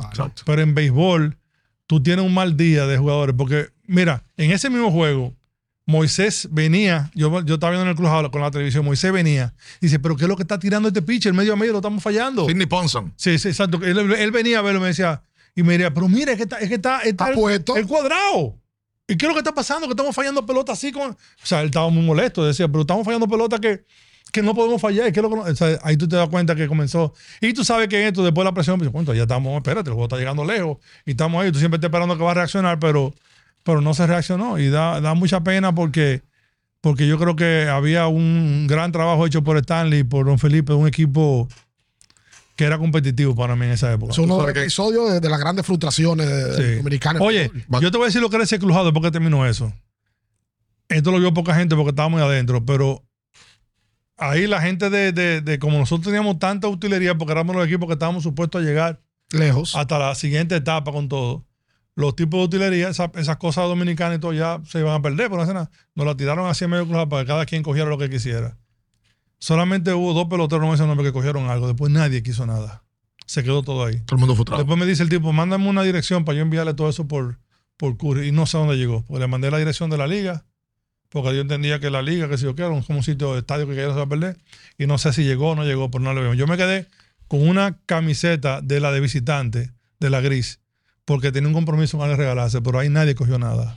Sí, lo me- frustrado que estaba. la Lo tristeza, frustrado, lo. Yo, yo decía, mira, ya llevamos, llevamos un buen rato hablando, pero es que Fernán es una enciclopedia, porque que lo primero es, ningún gerente de la historia del Licea dura más, más tiempo que Fernán Ravelo. Ninguno tiene más campeonato que Fernán. Ninguno. Esa es la realidad. Y todo lo que pasa contigo, tú tú eres como bonachón, como que tú te puedes estar riendo, no te metes con nadie, tú no buscas sonido. ¿A qué hora voy vino y Dios diga que él ha ganado ese campeonato? Sí. Diga que nadie tiene más campeonato que yo. ¿Tú has ganado cuánto? Cuatro como gerente y he participado en siete. en siete campeonatos. Sí. Los siete para, para contarlos. Ricardo lo, hizo muy bien ahorita. 9-9. Exacto, el primero de Yaos, que fue el, el, el- el contra Chávez. Lo, lo- Ahí tú trabajabas con donde estoy. Exacto. Ya como gerente, Como gerente, el siguiente Tulilazo. 2002, 2004 con Manny Alta como dirigente. Que para mí es el campeonato más fácil que nosotros. El 6 era el más improbable de todos, Exacto, que fue cuando fueron a Santiago con los menores y que Exacto. tenía el Pérez del Jonrón en Santiago. exacto. Y el del 9, El que fue una final que yo final. quisiera que tú hablaras de esa final, porque Jerry Almonte habló aquí de esa Sí, final. eso fue- Un poquito más adelante. Sí, sí. Pues ese es el otro. Y después entonces. Y luego ya- como asistente. entonces, luego como asistente. de- 14 y 17. sí, el de. Sí, lo que gana el Ande- eh, perdón. Manny. Manny. Manny como gerente. Y el que gana también eh, eh, Junior Novoa. En el 17. Ya como- Por paréntesis. Porque eso es un mito que a mí me gustaría saber y que a mucha gente le gustaría saber. Cada vez que tú hablas de una derrota o una victoria, tú dices, no, nosotros teníamos que subir a hablar con la directiva. Y tenemos que hablar.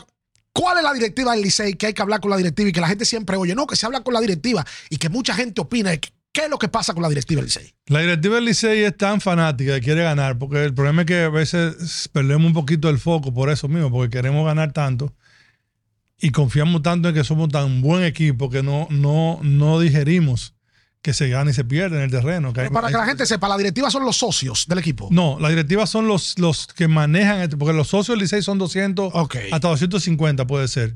Esos 250 cada dos años eligen una directiva de 7 o 9 miembros, que son los que manejan. Esos son los que tú tienes que reportarle al equipo. Ok. Esos son los que dirigen el equipo. Donde hay un presidente, Un presidente, tal. vicepresidente, secretario, que son los tres que tienen firma en, en- en todo eso. Un tesorero, que es el que maneja la parte de la finanza.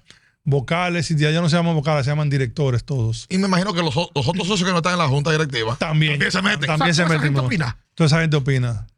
Ah, pero es un, pues un gallinero, fe. En algún momento, tú siendo familia de parte de ellos, Sí. que creciste y vivi- viviste Sí. toda tu vida con ellos, Yo, tú has visto, oye, ¿cuánto fue? yo, yo te voy a decir algo. pegado lo más seguro. Yo, yo tengo la, la- Yo no sé cómo se dice, la virtud de tener una paciencia que a veces la gente hasta se molesta porque cree que yo estoy como que no me interesa lo que está pasando. O sea, mis emociones yo las guardo para cuando tengo que, que demostrarlo. Porque no es que yo no he tirado un par de malas palabras en el crujado y he dicho un par de cosas a peloteros. Yo me he enfrentado con peloteros que la gente cree que es mentira. Que hemos dicho, pues vamos allá afuera. Entonces, si tú quieres, ven. ¿Cómo? ya. Tú. Sí, a veces. ¿Tú? Sí, yo. ¿Y se puede decir alguno? Eh, no. Porque somos ínti- íntimos amigos después Por de eso, ahí. eso pasó, ya fue. No, no, no. No, porque esas son cosas que, que pasan y las razones por las que pasan. Y a refuerzo tú no lo has dicho en algún momento. Oye, no, no, no, no, te, te- te me vas. Sí, no, exacto. Afuera. Y además, aquí las cosas se hacen de esta forma. O tú lo haces, o entonces tú recoges tu bulto y te vas. Y te ha pasado. Ahora, yo lo que no lo hacía, como porque no, no es lo que en, en frente de su compañero. Ok. Yo entiendo que ya eso es avergonzar a alguien. Ustedes dos solos. Yo lo subí a mi oficina y le decía lo que tenía que decir. De ahí salíamos abrazados y boleto para el crujado. Ok. Pero yo lo que tenía que decírselo, y ni siquiera la directiva lo sabía, porque la gente creía que yo era muy blandito, porque esa era parte de por qué me comenzaron a tildar de que tenía que salir, porque era yo muy blandito con el pelotero. Pero lo que te dije, yo no podía hablarle frente a, lo- a los otros peloteros de tú a tú. Yo tenía que hacerlo con relaciones humanas. Y lo hacías tú directamente. Y yo lo hacía directamente. No tenía que tú evitar, decirle o- un par de malas palabras a uno Ajá. y decir, no, tú aquí estás equivocado, mentira, tú no te voy a dar eso porque no vale, como Aroboy no como decía, tú no vales eso. Yo le decía, tú no vales eso de otra forma, pero te lo tenía que decir, tú sabes. Es temas Ok. de forma. Este, esto Tú sabes- esto es otra de forma. Dice Eric eh, Almonte que en la pelota dominicana hay muchos aroboys. Hay uno como él que lo dice todo, pero que todo el equipo tiene que haber un aroboy que le Tiene baje que- los salarios y que, Mira, y que maneje a los trabajo muchachos. Es un trabajo sucio. Aroboy es valiosísimo para cualquier equipo de béisbol. No solamente por el trabajo sucio, porque la gente cree que nada más porque él se atreve a decirle, sino porque él en realidad, él no tiene miedo de decirte tu opinión cuando tiene que decirlo. Y a veces tú prefieres a ese tipo que te diga lo que tiene que decirte de frente a que te lo diga por atrás. ¿Entiendes? O sea, Aroboy era lo que te decía, Fernan, no, está mal, ese tipo hay que votarlo por esto y esto. Y esto". Dice, Nosotros que dice, bueno, piénsalo, porque si, mira, tal- buscaba otra persona para que te lo dijera, no. Entonces por atrás decía, yo solo estoy diciendo a alguien, Exacto. hay que votarlo. Entonces, cada quien tiene su forma y todo tiene. Tú lo que tienes que hacer para mí, como, como líder de un grupo, es conocer las debilidades y los, y los pros de cada uno y saber sacarle provecho a cada cosa. pero si hay vete dile y y trae la Sí, pelota. hay Betty Dile en toda la, toda la pelota, hay Porque, Dile. el público. Aroboy llamaba a los programas. Ah, Exacto. Te, to- Oye. te tocó, Fernández, pedir un pelotero que te dolió. Sí, sí. Con gran y nombre. cambiar, y cambiar. Y se puede decir algo. Eri Almonte es uno de los peloteros que más me volvió a cambiar. Él no lo sabe, pero es uno de los peloteros que más me volvió a cambiar. Sí, exacto. Él se molestó. No, y después que ganó dos MVP fue que te dolió. Eh, eh, no, no. Está bien, pero que tú lo haces comenzando, que no- el que trajimos nosotros también nos ayudó a ganar, porque tú tienes que hacer para ganar. O sea, hay veces que tú haces sacrificios. La gente critica mucho a Don Monchín cuando trajo a Jorge Bell y dio medio equipo a los toros. Ujú. El Licey ganó con Jorge Bell. Los toros ganaron hasta cuándo. Es verdad. Entonces tú tienes que, tú no puedes, cuando tú haces un cambio, tú tienes que estar consciente de lo que tú vas a traer, te va a ayudar a ganar.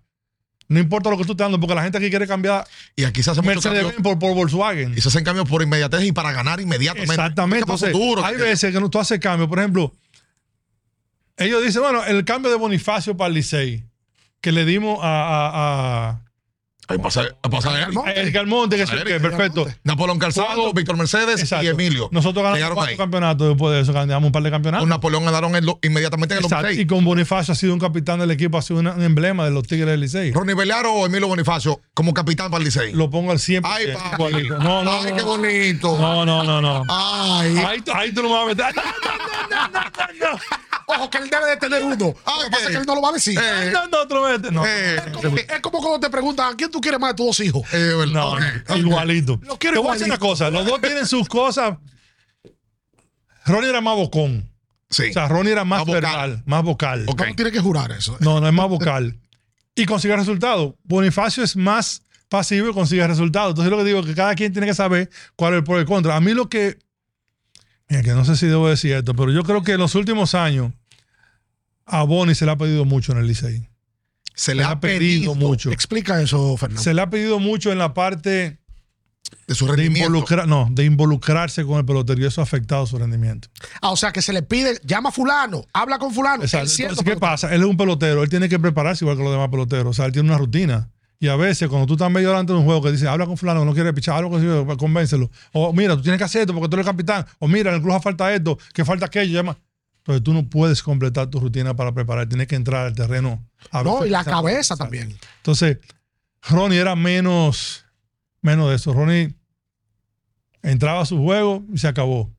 Hacía lo que tenía que hacer, después decía que cada quien haga su curso. Entonces, yo mismo le aconsejé a Bonnie el otro día, él- ojalá que lo escuche, porque él lo sabe que yo tengo una comunicación frecuente con el de los peloteros que yo más hablo frecuentemente, estando fuera del liceo, dentro del liceo, como sea, es con Bonifacio, porque me une una amistad ya con él. Ya no es, ya no hablamos ni a veces ni del liceo, a veces hablamos de otras cosas. familia. Ya- Emilio hace un cuento, lo ha hecho en varios medios de comunicación, de un episodio donde él está jugando un juego, me parece que un playoff de una final. Su papá tiene un episodio de salud y Fernán Ravelo es que resuelve el tema. Luego que se acaba el juego es que Emilio Bonifacio se entera y él dice que él tiene un agradecimiento eterno en ese sentido. No, y, y yo le agradezco a Bonnie también muchas cosas porque hay interioridades que él ha ayudado a resolver en el Licey que, que no, otra persona no hubiera hecho. Tú sabes que tú hablabas ahorita de relaciones humanas, Sí. de que tú no, habías jugado, tú no habías jugado pelota como los otros tipos, pero eh, que esa fue tu carta de presentación.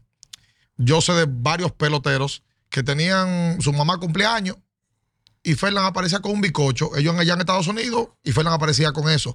Que los hijos de un pelotero no sabía él por relaciones, tenían el dinero, pero sin relaciones, no sabía dónde llevarlo. Y Fernan lo llevaba a Corazones Unidos, donde un, algún socio del Licey, alguna persona reconocida para el Licey. Me imagino que ahí tenía un papel importante Elvira también. Sí, Elvira, Elvira, Elvira la parte social, sobre todo con las esposas de los peloteros. Ok. Y yo le voy a decir una cosa, Elvira salvó mucho, mucho divorcio en, este- en- en esta pelota. ¿Cómo no solamente el Licey, ¿Cómo así? porque Elvira sabía atender a los peloteros y decirlo y ponerlo en su sitio. Cuando tenían que mandar unas flores, se lo mandaba. Cuando llega a tu casa, dile que, te- que, que- que si le gustaron las flores. Ah, ¿Qué pero una flores? consejera también de Sí, matrimonial. Elvira, Elvira, Elvira, Elvira tenía un valor, eh, no- yo no sé si, si valorado en su Incal- incalculable. incalculable su percepción de lo que ella hacía en el Licey. Yo- yo- porque hay un tema Y, ahí. y nosotros teníamos esa, esa, esa, esa virtud de.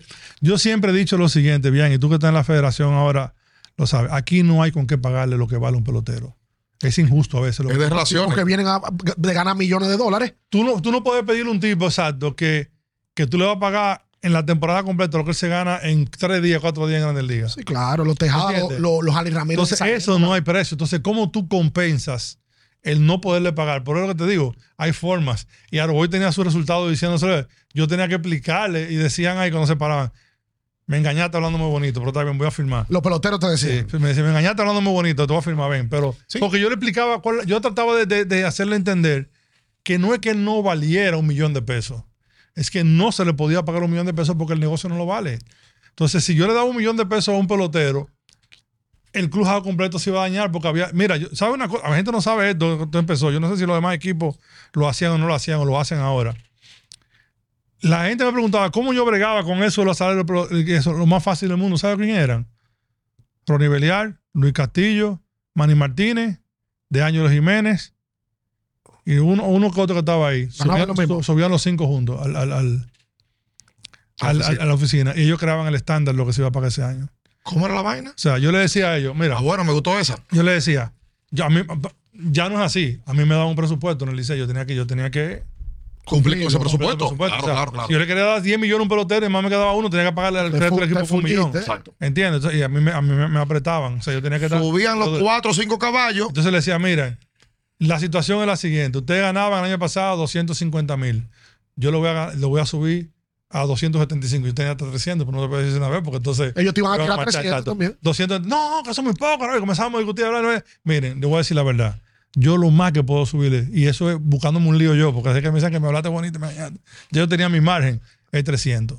Es verdad que había un pelotero de ese grupo que después entraba. Te espérate, ahora voy.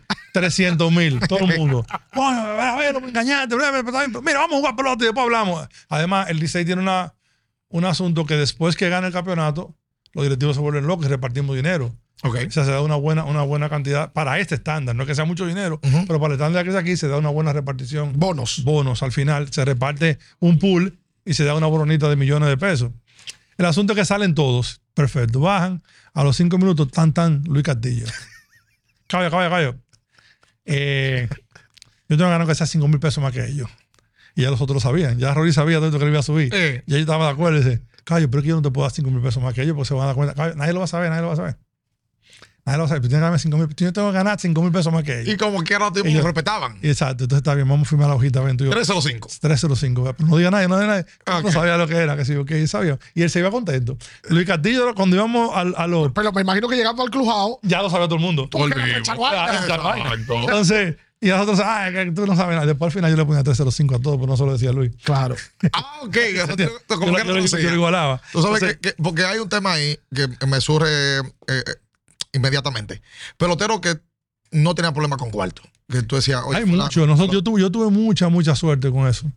Eran, eran, eran liceístas. O sea, te demostraban que tenían un afán de, de- de competir y ganar, que es algo que hemos perdido un poquito eh, en esa parte, pero eran jugadores que decían, ¿cuánto hay para mí? Tanto, aumentame tal cosa, o dame esto. Entonces, ¿qué pasa?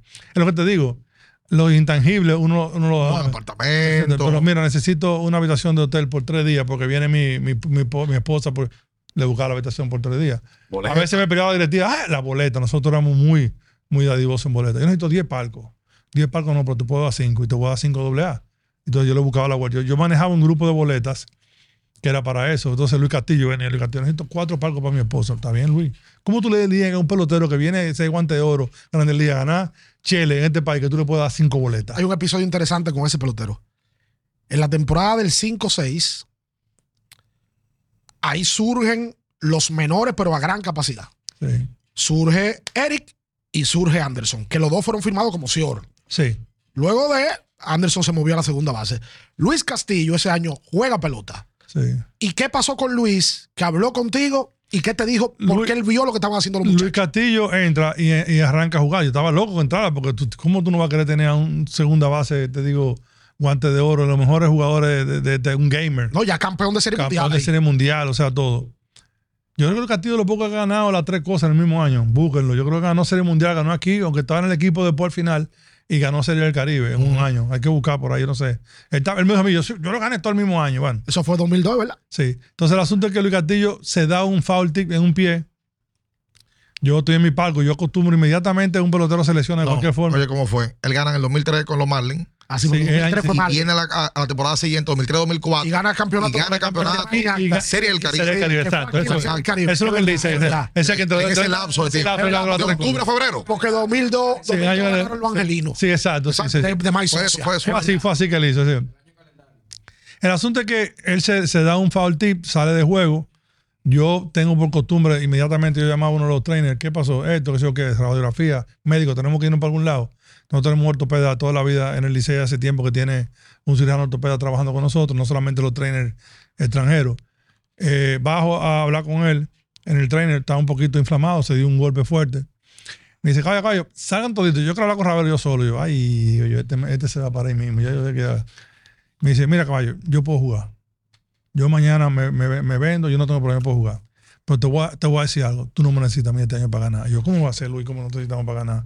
Pero, Luis, tú, tú, eres, tú, eres, tú eres cuerpo y alma de este equipo. Caballo, esos dos enanos que tú tienes ahí son los que tienen que poner a jugar todos los días. Refiriéndose a varias. Hay varias cosas. Pero, pero Eric, eh, digo, eh, no, yo te necesito, Luis. No, no, no. Oye, vamos a, una- vamos a hacer un trato. Yo voy a seguir entrenando igualito. Vamos a decir que mi lesión, no lo diga en lo mal porque me va a mandar a parar, pero mi lesión yo tengo de día a día. Dale chance a esos muchachos a jugar. Yo, si tú me necesitas, yo voy a estar listo para entrar el mismo día que tú me digas yo entro. Y no me pagues. No, yo te voy a seguir pagando. Está bien. Pero tú estás listo. Si el día que tú me necesitas, tú entras. Viendo el juego, un ahí se había una televisión pequeña en el cosa. Viene Anderson Hernández. Triple para poner el juego arriba. Y dice, Cayo, tú no me necesitas este año a mí. Deja a esos muchachos jugar. Esos muchachos tienen un hambre de jugar y deseo de jugar. Y Ya, yo- efectivamente, ganamos el campeonato con ellos. Yo no conocía esa conversación. Él se vio en él, me imagino, cuando él era Luis joven. me dijo a mí, tú, fíjame, tú no necesitas- si tú me necesitas, yo vengo mañana. Si ellos, uno de ellos se cae, se lesiona o se van a pique, o yo veo que la presión no le da, yo voy a estar viendo todos los juegos. Tú me llamas y ahí yo estoy. Es Luis el pelotero más excitante que ha tenido el Liceo en los últimos Yo creo que sí, yo creo que sí. Y era un gamer, o sea, Luis, Luis era hora buena, hacía cosas que tú no lo veías, tú no lo veías. Y ya me decirte una cosa. Bueno, él- el tulilazo es clave un sencillo. Claro, que, que que lo- que le- dice, yo soy el mejor de esta es- vaina. exacto. Así mismo. En Puerto Rico, en la Serie del Caribe, él está malísimo de la espalda. Tiene un problema de espasmo de espalda que no puede 29. jugar, con Day Jaws. Y está mal, mal, mal, mal, que no puede casi ni jugar. En un momento, Day Jaws dice, bueno, él, tú le preguntó antes del juego, ¿tú estás disponible que sea para un turno o para correr, qué sé yo cuánto? Dice, dice, sí, sí, para lo que usted me necesite. En ese momento, no sé qué pasa, creo que cuando viene el batazo después de David Ortiz para ganar el juego. Bien, Porque la combinación era Neyfi en el short y, Y Luis en segundo. Exacto. El asunto es que entra Luis por alguna razón a correr en primera o por alguna manera le dice, le dice, Luis, prepárate. Y dice, caballo, caballo, ¿por qué yo? ¿Por qué yo, caballo? Porque era así, lo más, lo más dice, caballo, ¿por qué a mí? Luis, pero yo tiene el lugar, vamos arriba, pero ¿por qué a mí? Porque mí más gente aquí. ¿verdad? Luis, vete tú, que eres tú el caballo. Bueno, está bien, caballo, voy yo. No hay problema. Algo así se va. Le dice, le dice Dave, no hay robo. Pero esos muchachos tienen una seña entre ellos que ya a veces no entendía. Ellos hacían ellos mismos un bate corrido, que sé yo qué. Cosas de, de pelotero de ellos que a veces, o sea, no es que no re- respeten al manera, pero ellos entendían que esta pelota a veces había que hacer cosas diferentes. Que los gringos no conocían. No, que no conocía, entonces no lo respetaban. Después decían, no, perdí la seña. Y nada más decía, God damn it, tiraba la gorra. Con relación a un disparate de eso. Ok. El asunto es que el castillo se va para segundo y creo que lo hacen out. No estoy seguro. Que no. Cuando eso me venía caminando para acá, para el dogado, y de ya se me lo miraba así. Loco por matarlo. La vaina es que ganamos el juego, por suerte. Lo ganamos. un Batazo de David, que sí o qué. Gran Vito, un doble de David, con la Pero el llena. Castillo era un gamer, era una- un pelotero especial. Son de esos jugadores que tienen un talento fuera de serie. Tú, tú, habíamos hablado antes de empezar la, la entrevista, vamos ya a cumplir la hora, y yo siento que todavía nos falta mucho falta tiempo. todo. Porque es que, es que- Oye, sí, hombre, es que, que yo hablo mucho, yo hablo es que es una mucho, hablo enciclopedia, es una enciclopedia. Nos quedamos. No, y habla mucho, pero habla, habla eh, con con mucho Está contenido. bueno esto. Oye, nosotros nos quedamos, nosotros hemos detallado el campeonato del 2002, que es el que más tiempo lleva. Pero falta el Él de ahorita. con Manny. Oh, dijo que ha sido el campeonato más fácil que ha ganado. ¿Por Manny- qué es más fácil? Porque Manny, Manny me la puso, no la puso fácil. Manny, Manny es un. Manny es el mejor manager que yo he tenido como, como gerente. ¿Cómo? Con respeto a todo lo demás. El mejor dirigente que tú has tenido en tu proceso gerencial fue Manny Acta. Y mira que hay otros que han llegado a Grandes Ligas también, muchos. Nosotros dirigimos varios que están en Grandes Ligas, porque. Y no será que tú le pusiste un equipazo a Manny. Pero ¿qué en eh, particular había? Porque era un equipazo, el del Era un Licey equipazo. 2004. Y es verdad que le pusimos un buen equipo en el terreno, pero él, él lo hizo fácil. O sea, él, él manejó el grupo desde ese talento y de esos egos. Muy Sí. bien, porque eso es lo que tú dices. Eso es verdad. La gente no entiende. Ah, se le pusiste un equipazo, pero habían dos y tres que podían jugar también todos los días. Y él tuvo que manejar eso. Entonces, para mí, él me hizo esa parte más fácil. Ese fue el gran, año, el gran año de Henry Rodríguez, la gran Exacto. final. ¿Quién era el sector de ese equipo? Tuvimos varios. Creo que terminó jugando. ¿Sabes que yo soy muy malo para eso? Sí, porque yo. Yo soy muy o sea, malo para el regular. gringo. Porque para mí eso, eso, eso no eran, eh, eso es irrelevante. Yo no soy Yo liceísta. no me acuerdo los años que me ganaba el campeonato del Licey. Yo- a mí me preguntan a veces, yo no me acuerdo cuáles son. No, te, te lo digo porque yo no soy liceísta, pero sí recuerdo que el equipo tenía a Offerman, a Luis Castillo, estaba Isel Cántara, estaba Henry, estaba Eric Burns, estaba eh, Ronnie está por ahí. Ronnie Beliar. pelear. eh, me- El receptor era, era, era un extranjero, yo creo. Sí, me parece que sí, era un, Sí, era un extranjero que Manny, que era Manny un- conocía. Era un equipazazo. Sí, era un extranjero que era buen catcher. Yo me acuerdo que era buen receptor defensivo. Que Manny trajo. No me acuerdo quién era ahora mismo. Tal vez eh, si Aroboy está bien. Ah, no, que esto va a ser después, pero. eh, Yo lo, ¿Ahora yo- se acuerda de eso? Sí, Aroboy se acuerda, porque Aroboy ah, es su manito. Ahora estaba ahí. Mi manito, sí. Ah, bueno, que era Manny que estaba dirigiendo. Su es verdad. su manito. Yo te lo digo porque la realidad es que el equipo enfrenta a los gigantes ese año. Sí, Eh, los gigantes llegaban a su primera final, sí, pero que el Licey se vea demasiado superior. sí. Era de locura. Y, y la verdad es que en el proceso, Licey eh, lo ganó todo. Sí, lo ganó. Mira, el receptor regular. que sale aquí porque lo busqué, no voy a hablar de memoria. Es Sandy Martínez. Ah, bueno, Sandy Sandy. Martínez, sí, que después no Exacto. podía ir a la Serie del Caribe, entonces llevamos a, a- íbamos quería llevar al de las Águilas. Alberto. Y después Sandy, íbamos a llevar a Alberto y Sandy como quiera vaya a cabo en la Serie del Caribe. Sandy, Sandy que sigue, sí, sí, sigue sí. trabajando en béisbol, Sandy. Sí, Sandy, porque, porque Alberto un físico no pudo más ir. fuerte que ese fue el antes. año que Carlos Peña se puso guapo. Estaba Carlos Peña, ¿verdad? Carlos Peña también estaba en ese equipo. sí. Te pregunto, ese no fue el año que se puso guapo. Es que Carlos era un muchacho, un buen muchacho. ¿no? Porque estaba Henry Sí. y Carlos no estaba jugando. Se puso guapo ese año. Es lo que te digo, que Manny tuvo que manejar egos. Y, son, y lo Pues hizo yo bien. que después Carlos después de ahí no apareció más. Sí, no, no, pero después, el, pro- el problema es que el, el- el- los, los galones hay que ganárselos en los, en los clubhouse y, los, y, lo- y la- o sea, los rangos están. Seniority. Exacto, los rangos están. Entonces, Manny tenía que, que respetar que Henry Rodríguez estaba decidiendo jugar y que jugaba. Pero Carlos Y además estaba bateando.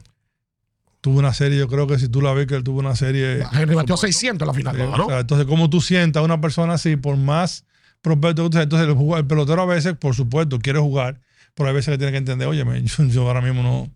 Me están ganando, me están ganando el pleito. Tengo que, tengo que acordar. Tú ahorita hablabas de identificación y de que eso se ha ido perdiendo en el béisbol. Yo he escuchado, no sé si fue de ti una entrevista de otro lado, que hubo un año que Ronnie Beliar jugó con un dedo fracturado Sí, señor. Y que no permitió que se lo dijeran a, la, a su A mi- equipo de a mi en ese momento. ¿Cómo fue eso? Ronnie, Ronnie, yo no sé, ¿ustedes alguna vez vieron el guante de Ronnie Belial? Guantecito chiquito. Y así, como si fuera una, una no sé cómo la paraba. Es como si fuera una paleta abierta y él metía la bola aquí y yo no sé cómo le daba. En uno de esos, de esos golpes le dio una, una línea, le dio en la, en la cosa, o fue tirándose de segunda. El asunto es que yo sé que él se dislocó ese dedo.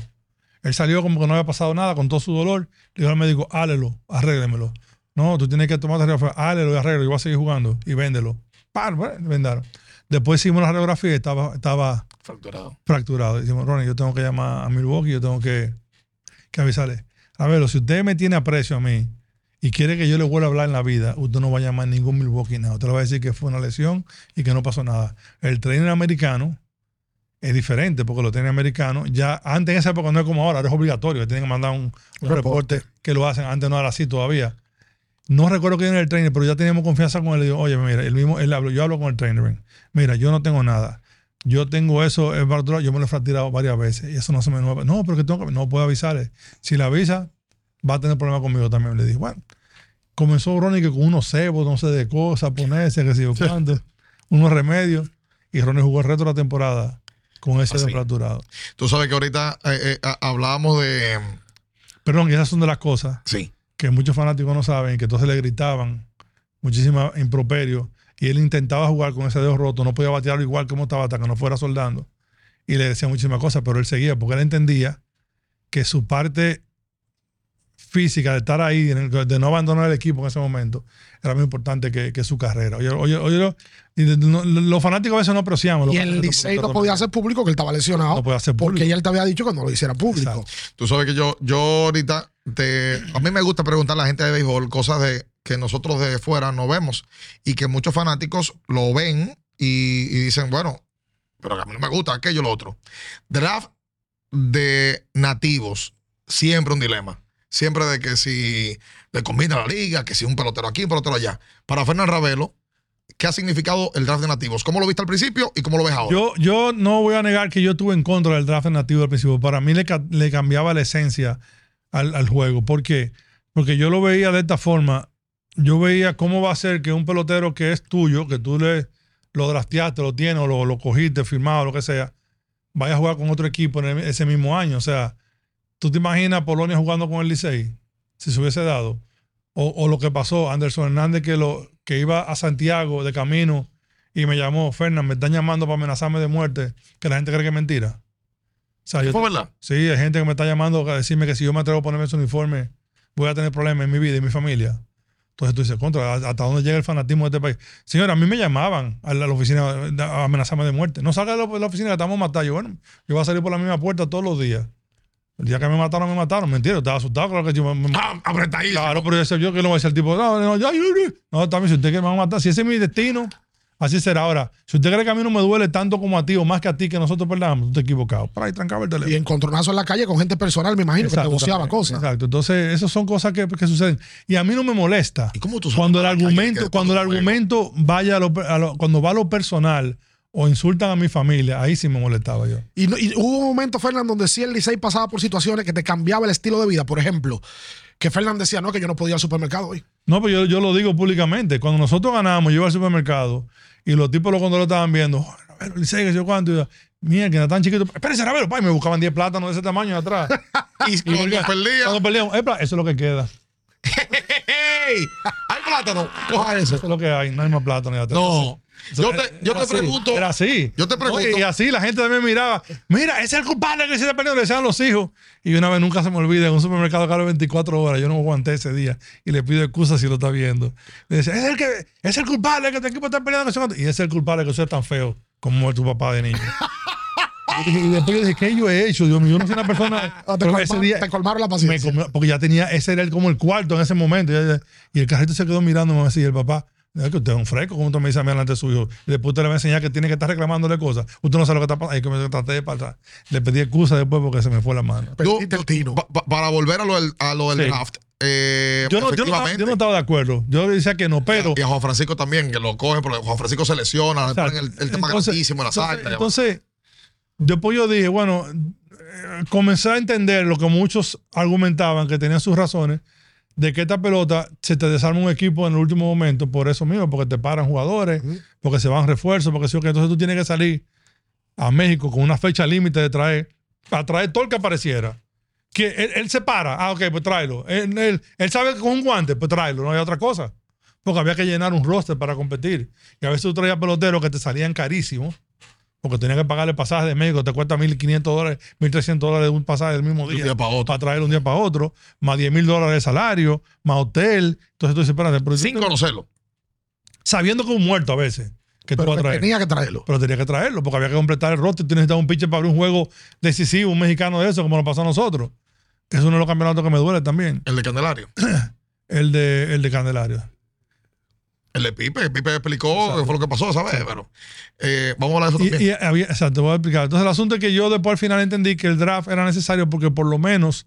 tú- hay sí ciertos peloteros emblemáticos. Por ejemplo, eh, a mí me dijo eh, Bonifacio, Fernández, mira, el día que a mí me eliminen, desgraciadamente, yo, aunque lo necesite, no creo que yo vaya a jugar con otro Sí, equipo. porque esa es la otra. Él que es una fuente, público eso. es una fuente de trabajo para muchos, mu- Exacto, muchos muchos peloteros. muchachos. Entonces tú le das dando trabajo, en vez de traer un mexicano, pagarle, le paga un dominicano que te juega mejor y que va a estar haciéndole. Entonces, por eso ya al final yo entendí que el draft era necesario en esta pelota. Y que lastimosamente muchos de esos peloteros que quedan libres, que nadie los escoge, se van para Venezuela, se van para Puerto Rico a la y a veces te le conviene, gana más dinero por allá. Claro que le conviene. más, ganaba más por allá. Lo que pasa es que también hay un tema que hablábamos fuera de récord, que la pelota llegó un momento donde la pelota tuvo la transición de empezaba floja y venían los caballos. Sí. Ahora la pelota está que te juegan los prospectos cotizados, Y bueno. te paran a los prospectos cotizados. Entonces en una final hay equipos que pueden hasta deslucir el torneo por no tener material. Claro. Sí. Y ahora lo que yo iniciando Y ahora métele Asia también. Que A Asia te lo firman y se van. Y se lo llevan. el draft de nativos. Yo era igual Sí. por el tema de la esencia. Y tú decías, "Concho, ¿cómo yo voy a ver un pelotero que tiene toda la vida entregado por el Licey Sí. dándole un campeonato a su rival? Exacto. Como que no te no se Eso, te metía eso- en eso la me cabeza. chocaba a mí también. Ya, ah, inclusive los fanáticos te esperan el draft ya. Sí, sí. Por supuesto. Porque De hecho, ha- hay equipos que se han beneficiado mucho más que otros con los drafts. Yo creo que el primer campeonato del escogido, que lo- el, el- El primero no, pero el- el segundo, el el, 16, el- el 16. yo creo que ellos hicieron un muy buen draft y con eso pudieron Y tomaron el a, campeonato. a Leury García. Porque ellos no, ellos no estaban tan bien, ellos no estaban tan No, bien. ese año No, ellos ¿qué toman, no, ellos toman a Es- Peguero, porque él dice- a él dice Sierra, a Leury García. a Leury García. Exacto. El 16. Exacto, ese, ese, ese. En el que, el que menciona a nuestro productor magnífico, Es el del 13. en el 13 toman a Valdespín. Sí, claro. Sí. Valdespín y la ganan a las águilas en barrida. Sí. Sí, sí. En, en Santiago. No, yo digo el otro draft, ese que yo digo el 16, que está en un equipo 16. más debilitado. Sí, que- Pero ese equipo de, con Ford y- Exacto, ese, ese grupo. Bueno, Luford fue MVP. Sí, Exacto. y que el Licey había, había impuesto la cantidad de victorias consecutivas ganadas en un round robin. Sí. Celebran la clasificación y todo brincando. Hay unos memes que la han sacado luego en el tiempo. Y llegan como el gran favorito a la, a la final. Sí. Y fueron casi barridos. En Eh, seis se acabó esa serie. Pero atento al draft del escogido. Exacto. Esos son de los campeonatos que ustedes mencionaron al principio, sí me dolían. Ese dolió mucho. 2006, Sí. 2016. Y el, y el de que tuvimos, el de Pipe, el de 18. yo entiendo que también dolió mucho porque había, trajimos dos lanzadores mexicanos y nada más podíamos inscribir uno, porque la gente no entiende. Uno, uno hace el esfuerzo, no trae peloteros para tenerlo aquí para decidir cuál te convenía para lanzar ese día o no. Ujú. Y nosotros trajimos dos, dos abridores. Después el otro vino con nosotros, apellido, un derecho. Era un derecho y un zurdo. Y, El zurdo fue que vino luego. exacto. Nosotros, Porque ese, ese partido lo tiró Rolando Valdés. Valdés, era, era Valdés, que era un veterano. Ese fue el que abrió. Exacto. Y el otro era, era más novato, pero tenía más en la pelota. Ok. Entonces, yo hablo con mis fuentes en México, que son los que nos recomiendan esos peloteros, el famoso Tachuela, y me Se dice, llama. Tachuela, Qué duro. me dice, Fernán, el, el Valdés es un gamer, o sea, es un tipo que, que, que a las horas buenas se crece. El otro tiene mucho más stuff, pero se te puede ir en bola, que yo qué. Entonces yo hago el reporte, le averiguamos, y entonces el staff en ese momento dice, pues vámonos entonces con el veterano, que nos tire cuatro entradas, después nosotros ahí no- nos matamos como sea. El otro muchacho vino de vacaciones, se ganó 5 mil dólares, se quedó en el hotel, pasaje, todo lo que te digo, a veces, y no, Sí. no lo utilizamos. ¿Eh? Y ese muchacho no, no, no salió del tercer inning por asunto, por lo que sea. Y ese juego me duele porque nosotros habíamos hecho un plan muy bueno hasta ese momento, pero ahí comienzan a, a cambiarse. No me acuerdo quién fue el otro pitcher que no pudo venir, otro que no pudo tirar porque se lesionó, otro que no pararon. O sea, cosas que te van pasando y se te desarma un equipo en 24 horas. Tú te quedas en el aire. Ese es un campeonato que nosotros creo que teníamos oportunidad de ganar ese año y no se ganó. O sea, son de los dos, jue- de los dos campeonatos más o menos que, que me acuerdo. De los que yo era gerente, hay otros que me duelen porque que, que creo que por un- no hacer un pequeño esfuerzo mayor en, en- en económico, un par de refuerzos, no, no, no, No llegaron. no llegaron. Lo perdimos porque la burocracia de nosotros a veces es un poquito lenta. Para tú En el poder-. Sí, tú tienes que pedirle que la directiva, que el otro, que el otro. Mucha aprobación. Entonces, cuando no es lo mismo tal vez otro equipo que el gerente le dan luz verde para decir, tráelo. A veces yo traía sin decir. Después tenía mi pleito porque yo decía, porque me voten por, por hacer y no por no hacer. Entonces me arriesgaba y contrataba. Hay, contando hay- hay varios cambios ahí que, que a mí me gustaría hablarlo. Así que tú estás contando. Co- Finales corrida. Porque yo no había Tuvimos- pensado. Tuvimos, tuvimos. 4, 5, 6. No, no, tuvimos. 4, 5, 6, 7, 8, 9. Sí, fueron siete o ocho, fin- siete finales de corrida. Tú fuiste Diablo, a la- sí. sí, tú Sí, fuiste- sí. Lo que pasa es que ahí hay una de por medio donde el Licey no va. Sí, sí, Fernán gana en el 2002 el Licey, pero luego 2002-2003 van escogido y Águila, sí, que fue el año que las Águilas barren al escogido. Claro. sí. El lado de Cristian Guerrero. Y el repertorio de Santiago, sí. Pero luego de ahí, 3-4, 4-5, 5-6, 6-7, 7-8 y 8-9, el Licey va a todas las finales. finales, sí. Es verdad. Yo no lo había pensado. Sí, ganamos tres, o- tres de esos, ¿no fue? Ganaron en el Dos. 4, en el 6 y en el 9. Exacto. Sí. O sea, Sí. fue una época Lo que que. pasa es que el Licey y Águila fueron cuatro años corridos. Sí, sí, sí. Y, Esa fue la locura. Y los Águilas lo, lo cajetearon. Le ganaron 3 de 4 de 4. 4 le ganaron. Le ganaron 3 de 4. No, también dilo. Estoy diciendo que de cuatro corridas que fueron, pero acá. incluye- incluyendo el- ahí tuvo el full calazo. Yo imagino que se te dolió. Sí, ese me dolió mucho. Acá, en esa final, se- un dirigente lo votaron en el, en la- en el medio de la final. ¿Cómo fue eso? A Tim Tolman. Eso fuiste tú, Fernández. Es verdad que Tito Alma se fue de que de- del estadio caminando para el hotel. Eso es una leyenda urbana. Ese otro mito. Sí, mira, Sí. no se puede estar riendo. No, yo sé, yo sé que a uno. Hay un dirigente que renunció por una carta.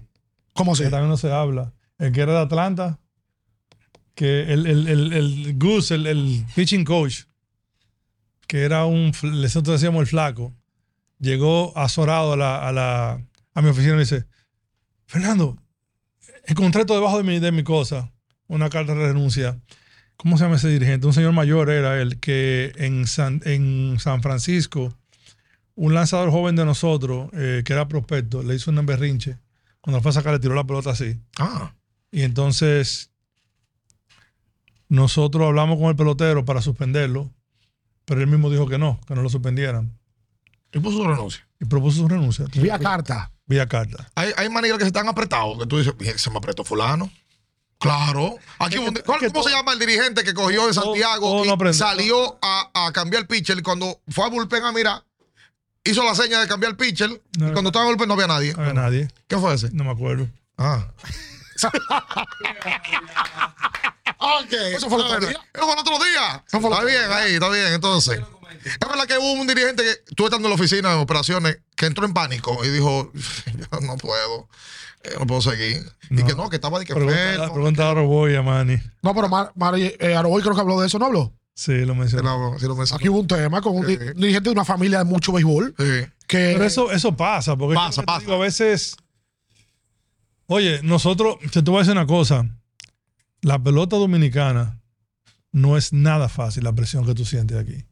Aquí hay, aquí hay gerentes también que se han puesto mal y han tenido que internarse dos días. ¿Cómo va a Ajá. Sí, sí, Es verdad, sí. sí, varios. No, no, no estoy diciendo nada malo, no Es pasa. verdad. No, a ti Yo- más seguro te ha pasado Yo, que yo- yo me he sentido a veces, yo he tenido que ir con, con ataques de ansiedad también. lo que te digo, Hay mucha veces que estoy presión. en mi casa, pasa que yo gracias a Dios presión uno que es periodista y tal. yo, yo trato de coger lo menos presión posible, por eso mismo, porque mi temperamento me, lo- me, me ayuda. Y que yo vengo de un deporte del tenis que era individual, que la presión era mía. O sea, yo no tenía que buscar excusa de nadie.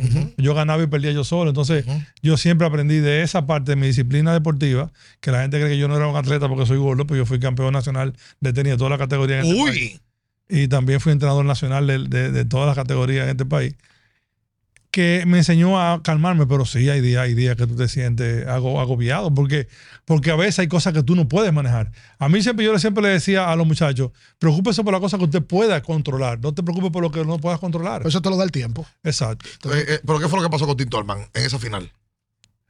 Eh, yo no recuerdo, pero fue un la, problema... esa final fue del 2008. ¿Fue presión de la directiva? Yo creo que sí, que alguien de la directiva dijo que lo sacaran y que dieran las cosas que tú sabes que a veces tú en el momento impulsivo la toma y después dices, wow, ¿y qué fue lo que hicimos? Yo recuerdo que las águilas se fueron 3-0 delante en esa final. Sí. Y ahí es que viene la decisión sí, sí. de, de- Ponen a Offerman. de despedir a Tolman. Y viene Offerman como interino. Y el Licey gana un par de juegos. Al final las águilas ganan el campeonato con el famoso furcalazo. Con Offerman te, te tocó un, un- un episodio complicado. Él aquí vino y, y- y contó su versión eh, del episodio del árbitro, por ejemplo. Acá tú eras el gerente del equipo eh, todavía. Eso fue en el año 2010. Eh, y, y Offerman gana ese campeonato en el año 2008 en esa serie del Caribe. El, Sí. el monumento que lo tiene en la oficina del Licey. Eh, ¿Qué te pasó por la cabeza cuando pasó lo de, lo de José?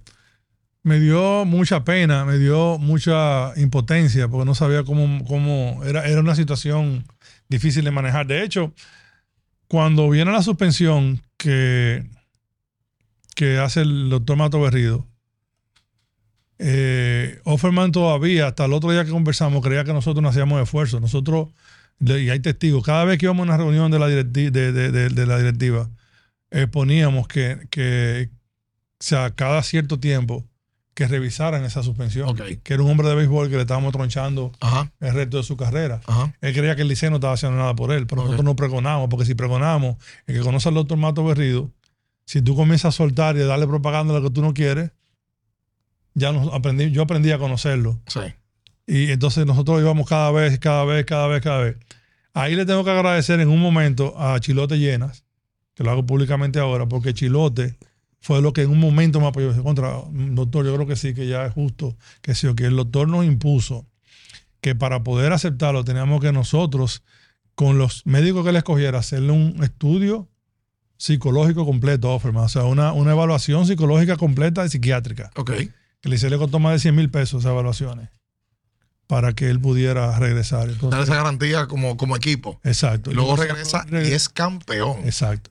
Sí. Entonces, Offerman es de mucha valía para el equipo de los Tigres. ¿Por qué? Porque es de los peloteros, dirigentes y que ha estado en todas, que no tiene miedo de coger el equipo en la situación que sea y como sea. Y eso se agradece. O sea, él no tiene, no tiene temor de, de que no, que ahora mismo una situación no es buena, no, no importa. Él resuelve. Finalmente de mi parte, porque tenemos, tenemos hora y 20 con Fernando. Y vente. Y, eso, Uh, Y dan, y dan- tres horas. Tú manejaste muchos peloteros que eran liceístas, porque hay peloteros y hay peloteros que se identifican con la causa. Si tú tienes que elegir a uno que tú dices, no, este es el más liceísta que yo he manejado, que más le ha dolido el equipo. Wow. Déjame pensar bien, porque ahorita me meto. Porque yo sé que hay muchos. Hay muchos, pero yo diría que, que, que Ronnie y, y- y Bonifacio. Hay más, hay más que son muy liceístas. El mismo Daño, Daño no era liceísta cuando empezó, Daño era recogidista. Se lo contó, no lo digo. Ustedes saben cuál es la historia, que él fue, él estuvo operado sentado Sí. y que el, el- el presidente le cogido, ¿y quién es este que está aquí? No sé qué, cuando se iba, Bolívar lo agarró, ven, vamos a firmar para este lado, Licey", porque a mí me repartieron ese año. Los Yankees mandaron a De Angelo para allá y a, y a Cristian Guzmán para el Licey, que era eh, el, eh, Víctor Mata. Como para decir, este recogidista lo mando a recoger, este liceísta lo mando para acá. Y los dos terminaron el Licey por eso. Y le voy a decir una cosa, muy amigos. Ellos eran competencia en los Yankees, pero eran íntimos amigos. Vale. Y Cristian y cosas todavía son amigos. Sí. De hecho, de- yo tengo la historia de que de que de año le ayudaba mucho a Cristian con una libretica explicándole cuando el batazo es para acá tiene que cortar este lado que se que era lo que se ayudaban. Ah, pero mira que bien. Tú sabes, yo por lo menos esta es la última para mí y que entiendo que es una pregunta que mucha gente se hace, principalmente el fanático, porque es que este tipo de contenido es para fanáticos. Eh, el Licey en los últimos tiempos ha tenido siempre de manera sonora unos temas financieros. Que si dinero, que si esto por aquí, que un lío por allá, que aquello.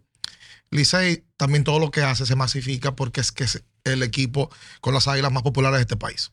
Entonces, ¿qué pasa? Se plantea que hay equipos ahora en la liga que tienen grupos económicos atrás. Sí. Los gigantes tienen a los Rizek, el escogido tiene a los Vicini, a los Bonetti y los Narri, eh, el Central Romana que apoya a los toros, las estrellas que también tienen un grupo grande de empresarios que apoyan al equipo.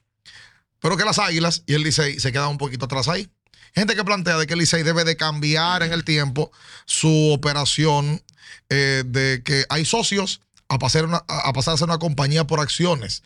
Gente que venga, invierta capital y que le permita al Licey poder tener más recursos. Fernán Ravelo, siendo socio del Licey, uno de los 250 miembros, ¿cómo ves? Lo que pasa es que es muy, es muy difícil que en el Licey se pueda lograr eso. Porque ahí, ahí los estatutos son muy, muy cerrados para entrar o para hacer cualquier cambio de ese tipo. Y tendría un solo socio que esté en contra, Se cae. se cae todo. ¿Y qué pasa? Los más adultos del Licey, entre ellos pongo a mi papá, son de los que piensan que si tú le das el control a cualquiera, porque dice cualquiera, una persona que viene de afuera, puede ser liceísta, eh, y que quiere entrar como, como accionista, porque son lo ven como un buen negocio, además le, le duele, vamos a poner el Licey, está bien. Pero puede venir una compañía cualquiera a querer manejar el Licey como eso, como una empresa, y se pierde un poquito la esencia familiar que hemos tenido. El Licey, yo me atrevo a decir en este momento que está saneado ahora mismo. Estuvo problema, pero está saneado. Te lo digo que no debo decirlo porque mi hermano es el presidente ahora mismo, pero yo he escuchado lo que él está haciendo y los ajustes que se han hecho, está bien. El problema del Licey es que, como tú dices, el Licey no tiene una familia detrás, o un grupo familiar, o un grupo empresarial. Entonces, ¿qué sucede? El Licey, todo lo que recibe son ingresos de las preventas que haga, o de abonos, de boletas, de publicidad, de internet, que ahora se va a comenzar a explotar, que por fin era la última etapa que yo entiendo que no hemos quedado atrás. Con toda la cantidad de seguidores que tenemos, no le hemos sacado provecho a esta parte que ustedes hacen de digital, de digital que, que, hay que mejorarla. Y creo que ya eso va encaminado ahí a mejorar los ingresos. Y por esa parte está tranquilo. Y la otra es que como el Licey no reparte un centavo entre los socios, porque es otra cosa, el Licey tú tienes que pagar para ser socio, no es que tú te pagan, pero tú tienes que pagar una mensualidad, una anualidad. No reparte nada, el dinero, los fondos del Licey, si se manejan como ese, van a mantener guardados solamente para eso. Y ya se está haciendo ese backup que tiene hace unos años. Recuerden que venimos dos años de pandemia, Ajá. donde hubo una cosa, gracias a una institución financiera, ayudó a que se jugara ese campeonato ¿El más Banco de corto. Reserva? Banco de Sí. Reserva, que creo que ayudó a que se pudiera jugar. Y, y- y eso mantuvo, pero no hubo ganancia esos años. O sea, tú, tú tuviste que coger ese presupuesto pa- para, para, para mantener el equipo. Pero yo creo que sí, eh, tal vez eventualmente, en algunos años lo veré yo tal vez vivo, pero ahora mismo. Por ahora mismo, No creo que haya. Un punto más que nos repitieron varias personas que ¿verdad? compartieron las preguntas y era el tema de la boletería del Licey. Habla con la gente, el encargado de la, de- de la boletería, que la ponen a la venta, no la ponen a la venta, el mercado negro la coge, el juego Licey Águila, el Repelpero, el Diablo y su hermano. No, y que si la plataforma ya la tienen los equipos. Todo lo que se dice, Que es mismo que, que cogen los cuartos, que se la venden al mercado negro y hecho- hecho- lío. Sí, todas esas cosas van a salir cuando las cosas funcionan. Yo no estoy 100% seguro qué sucede o no qué sucede porque no estoy adentro del Licey hace un tiempo en esa parte. Pero yo sé que eh, ha hecho dos intentos el Licey de, de utilizar plataformas Digitales. digitales para eso. Pero por alguna razón u otra, recuerden que el Licey, no es, como tú dices, no es una compañía por acciones. Entonces hay ciertas cosas que no puede involucrarse o no porque somos un club incorporado con la parte de impuestos, con la parte de otra cosa. Que pagamos impuestos, la gente cree que no se paga, se pagan. Pero tenemos que ciertas cosas que no nos permiten hacer lo que hacen nosotros. Ok. Entonces a veces hay que buscar esa empresa que tal vez no es la más... Puede estar coincidencial siempre que cuando, cuando, cuando juegan las águilas siempre no hay boletas. Sí, eso es un asunto que la administración del estadio tiene que mejorar. Y yo sé que, que es, que es un punto eh, débil que se, que se tiene que trabajar, porque yo sé que es molestoso. Y sobre todo en Y esto- también, eh, voy a decir una cosa también, que a veces me, me llamaban para que la buscara y verdad que no había. ¿Sabes por qué? Porque el estadio que ya coge 13 mil fanáticos, la gente coge 20 mil, 30 mil, y ese día hay demanda ahí de 100 mil boletas Ah, sí. y no existen. Ah, sí. No, y todo el mundo quiere ir. Y todo el mundo quiere ese Pero en estos tiempos yo creo que el Licey, que siendo el equipo, uno de los equipos más populares, debe de- con urgencia corregir. ¿Sabes que mucha gente me Iba- insistió con una pregunta? Iba a relajar con Mirabal, pero con Mirabal. No, no, no, no. voy a relajar con Mirabal. ¿Que cuáles Mirabal, la- te quiero, Franklin, ¿Cuáles son- te quiero. Te han preguntado que cuáles son las funciones de Ricky Ravelo en el Licey. Tu sobrino Ricky. Hoy, ¿por qué tú te ríes, Fernando? Ricky, Ricky es duro, Ricky es duro. ¿Has participado eh, en la función como gerente general? ¿Tú participabas en, en la elección de las bailarinas? Wow, y esta pregunta. No me a mí. No sé, me preguntaste. No sé, No me mire a mí. Hicieron unos castings una vez. Señores, vámonos. Recuerden, denle like, suscríbase, comparte todo esto. Gracias a Genesis, gracias a Betcris, gracias a nuestra gente de Móvil 1, que son parte de esta familia. Gracias, Fernando, papá. De A verdad que sí. Gracias. De verdad, papá. Gracias. Gracias. Una enciclopedia de, de, es duro. Es duro. No ser nada. presidente del Licey. ¿Cómo Va a ser jefe en el Licey. ¿Va a ser qué? Jefe, jefe. No, pues dice que él es jefe del Licey. No, pero va a ser más jefe todavía. No, va a ser de- va a ser de verdad. Ese es mi sobrino y mi ahijado, no me pongan problema. Ah, también. Me dice, Nino. Hasta la próxima. Bye, bye.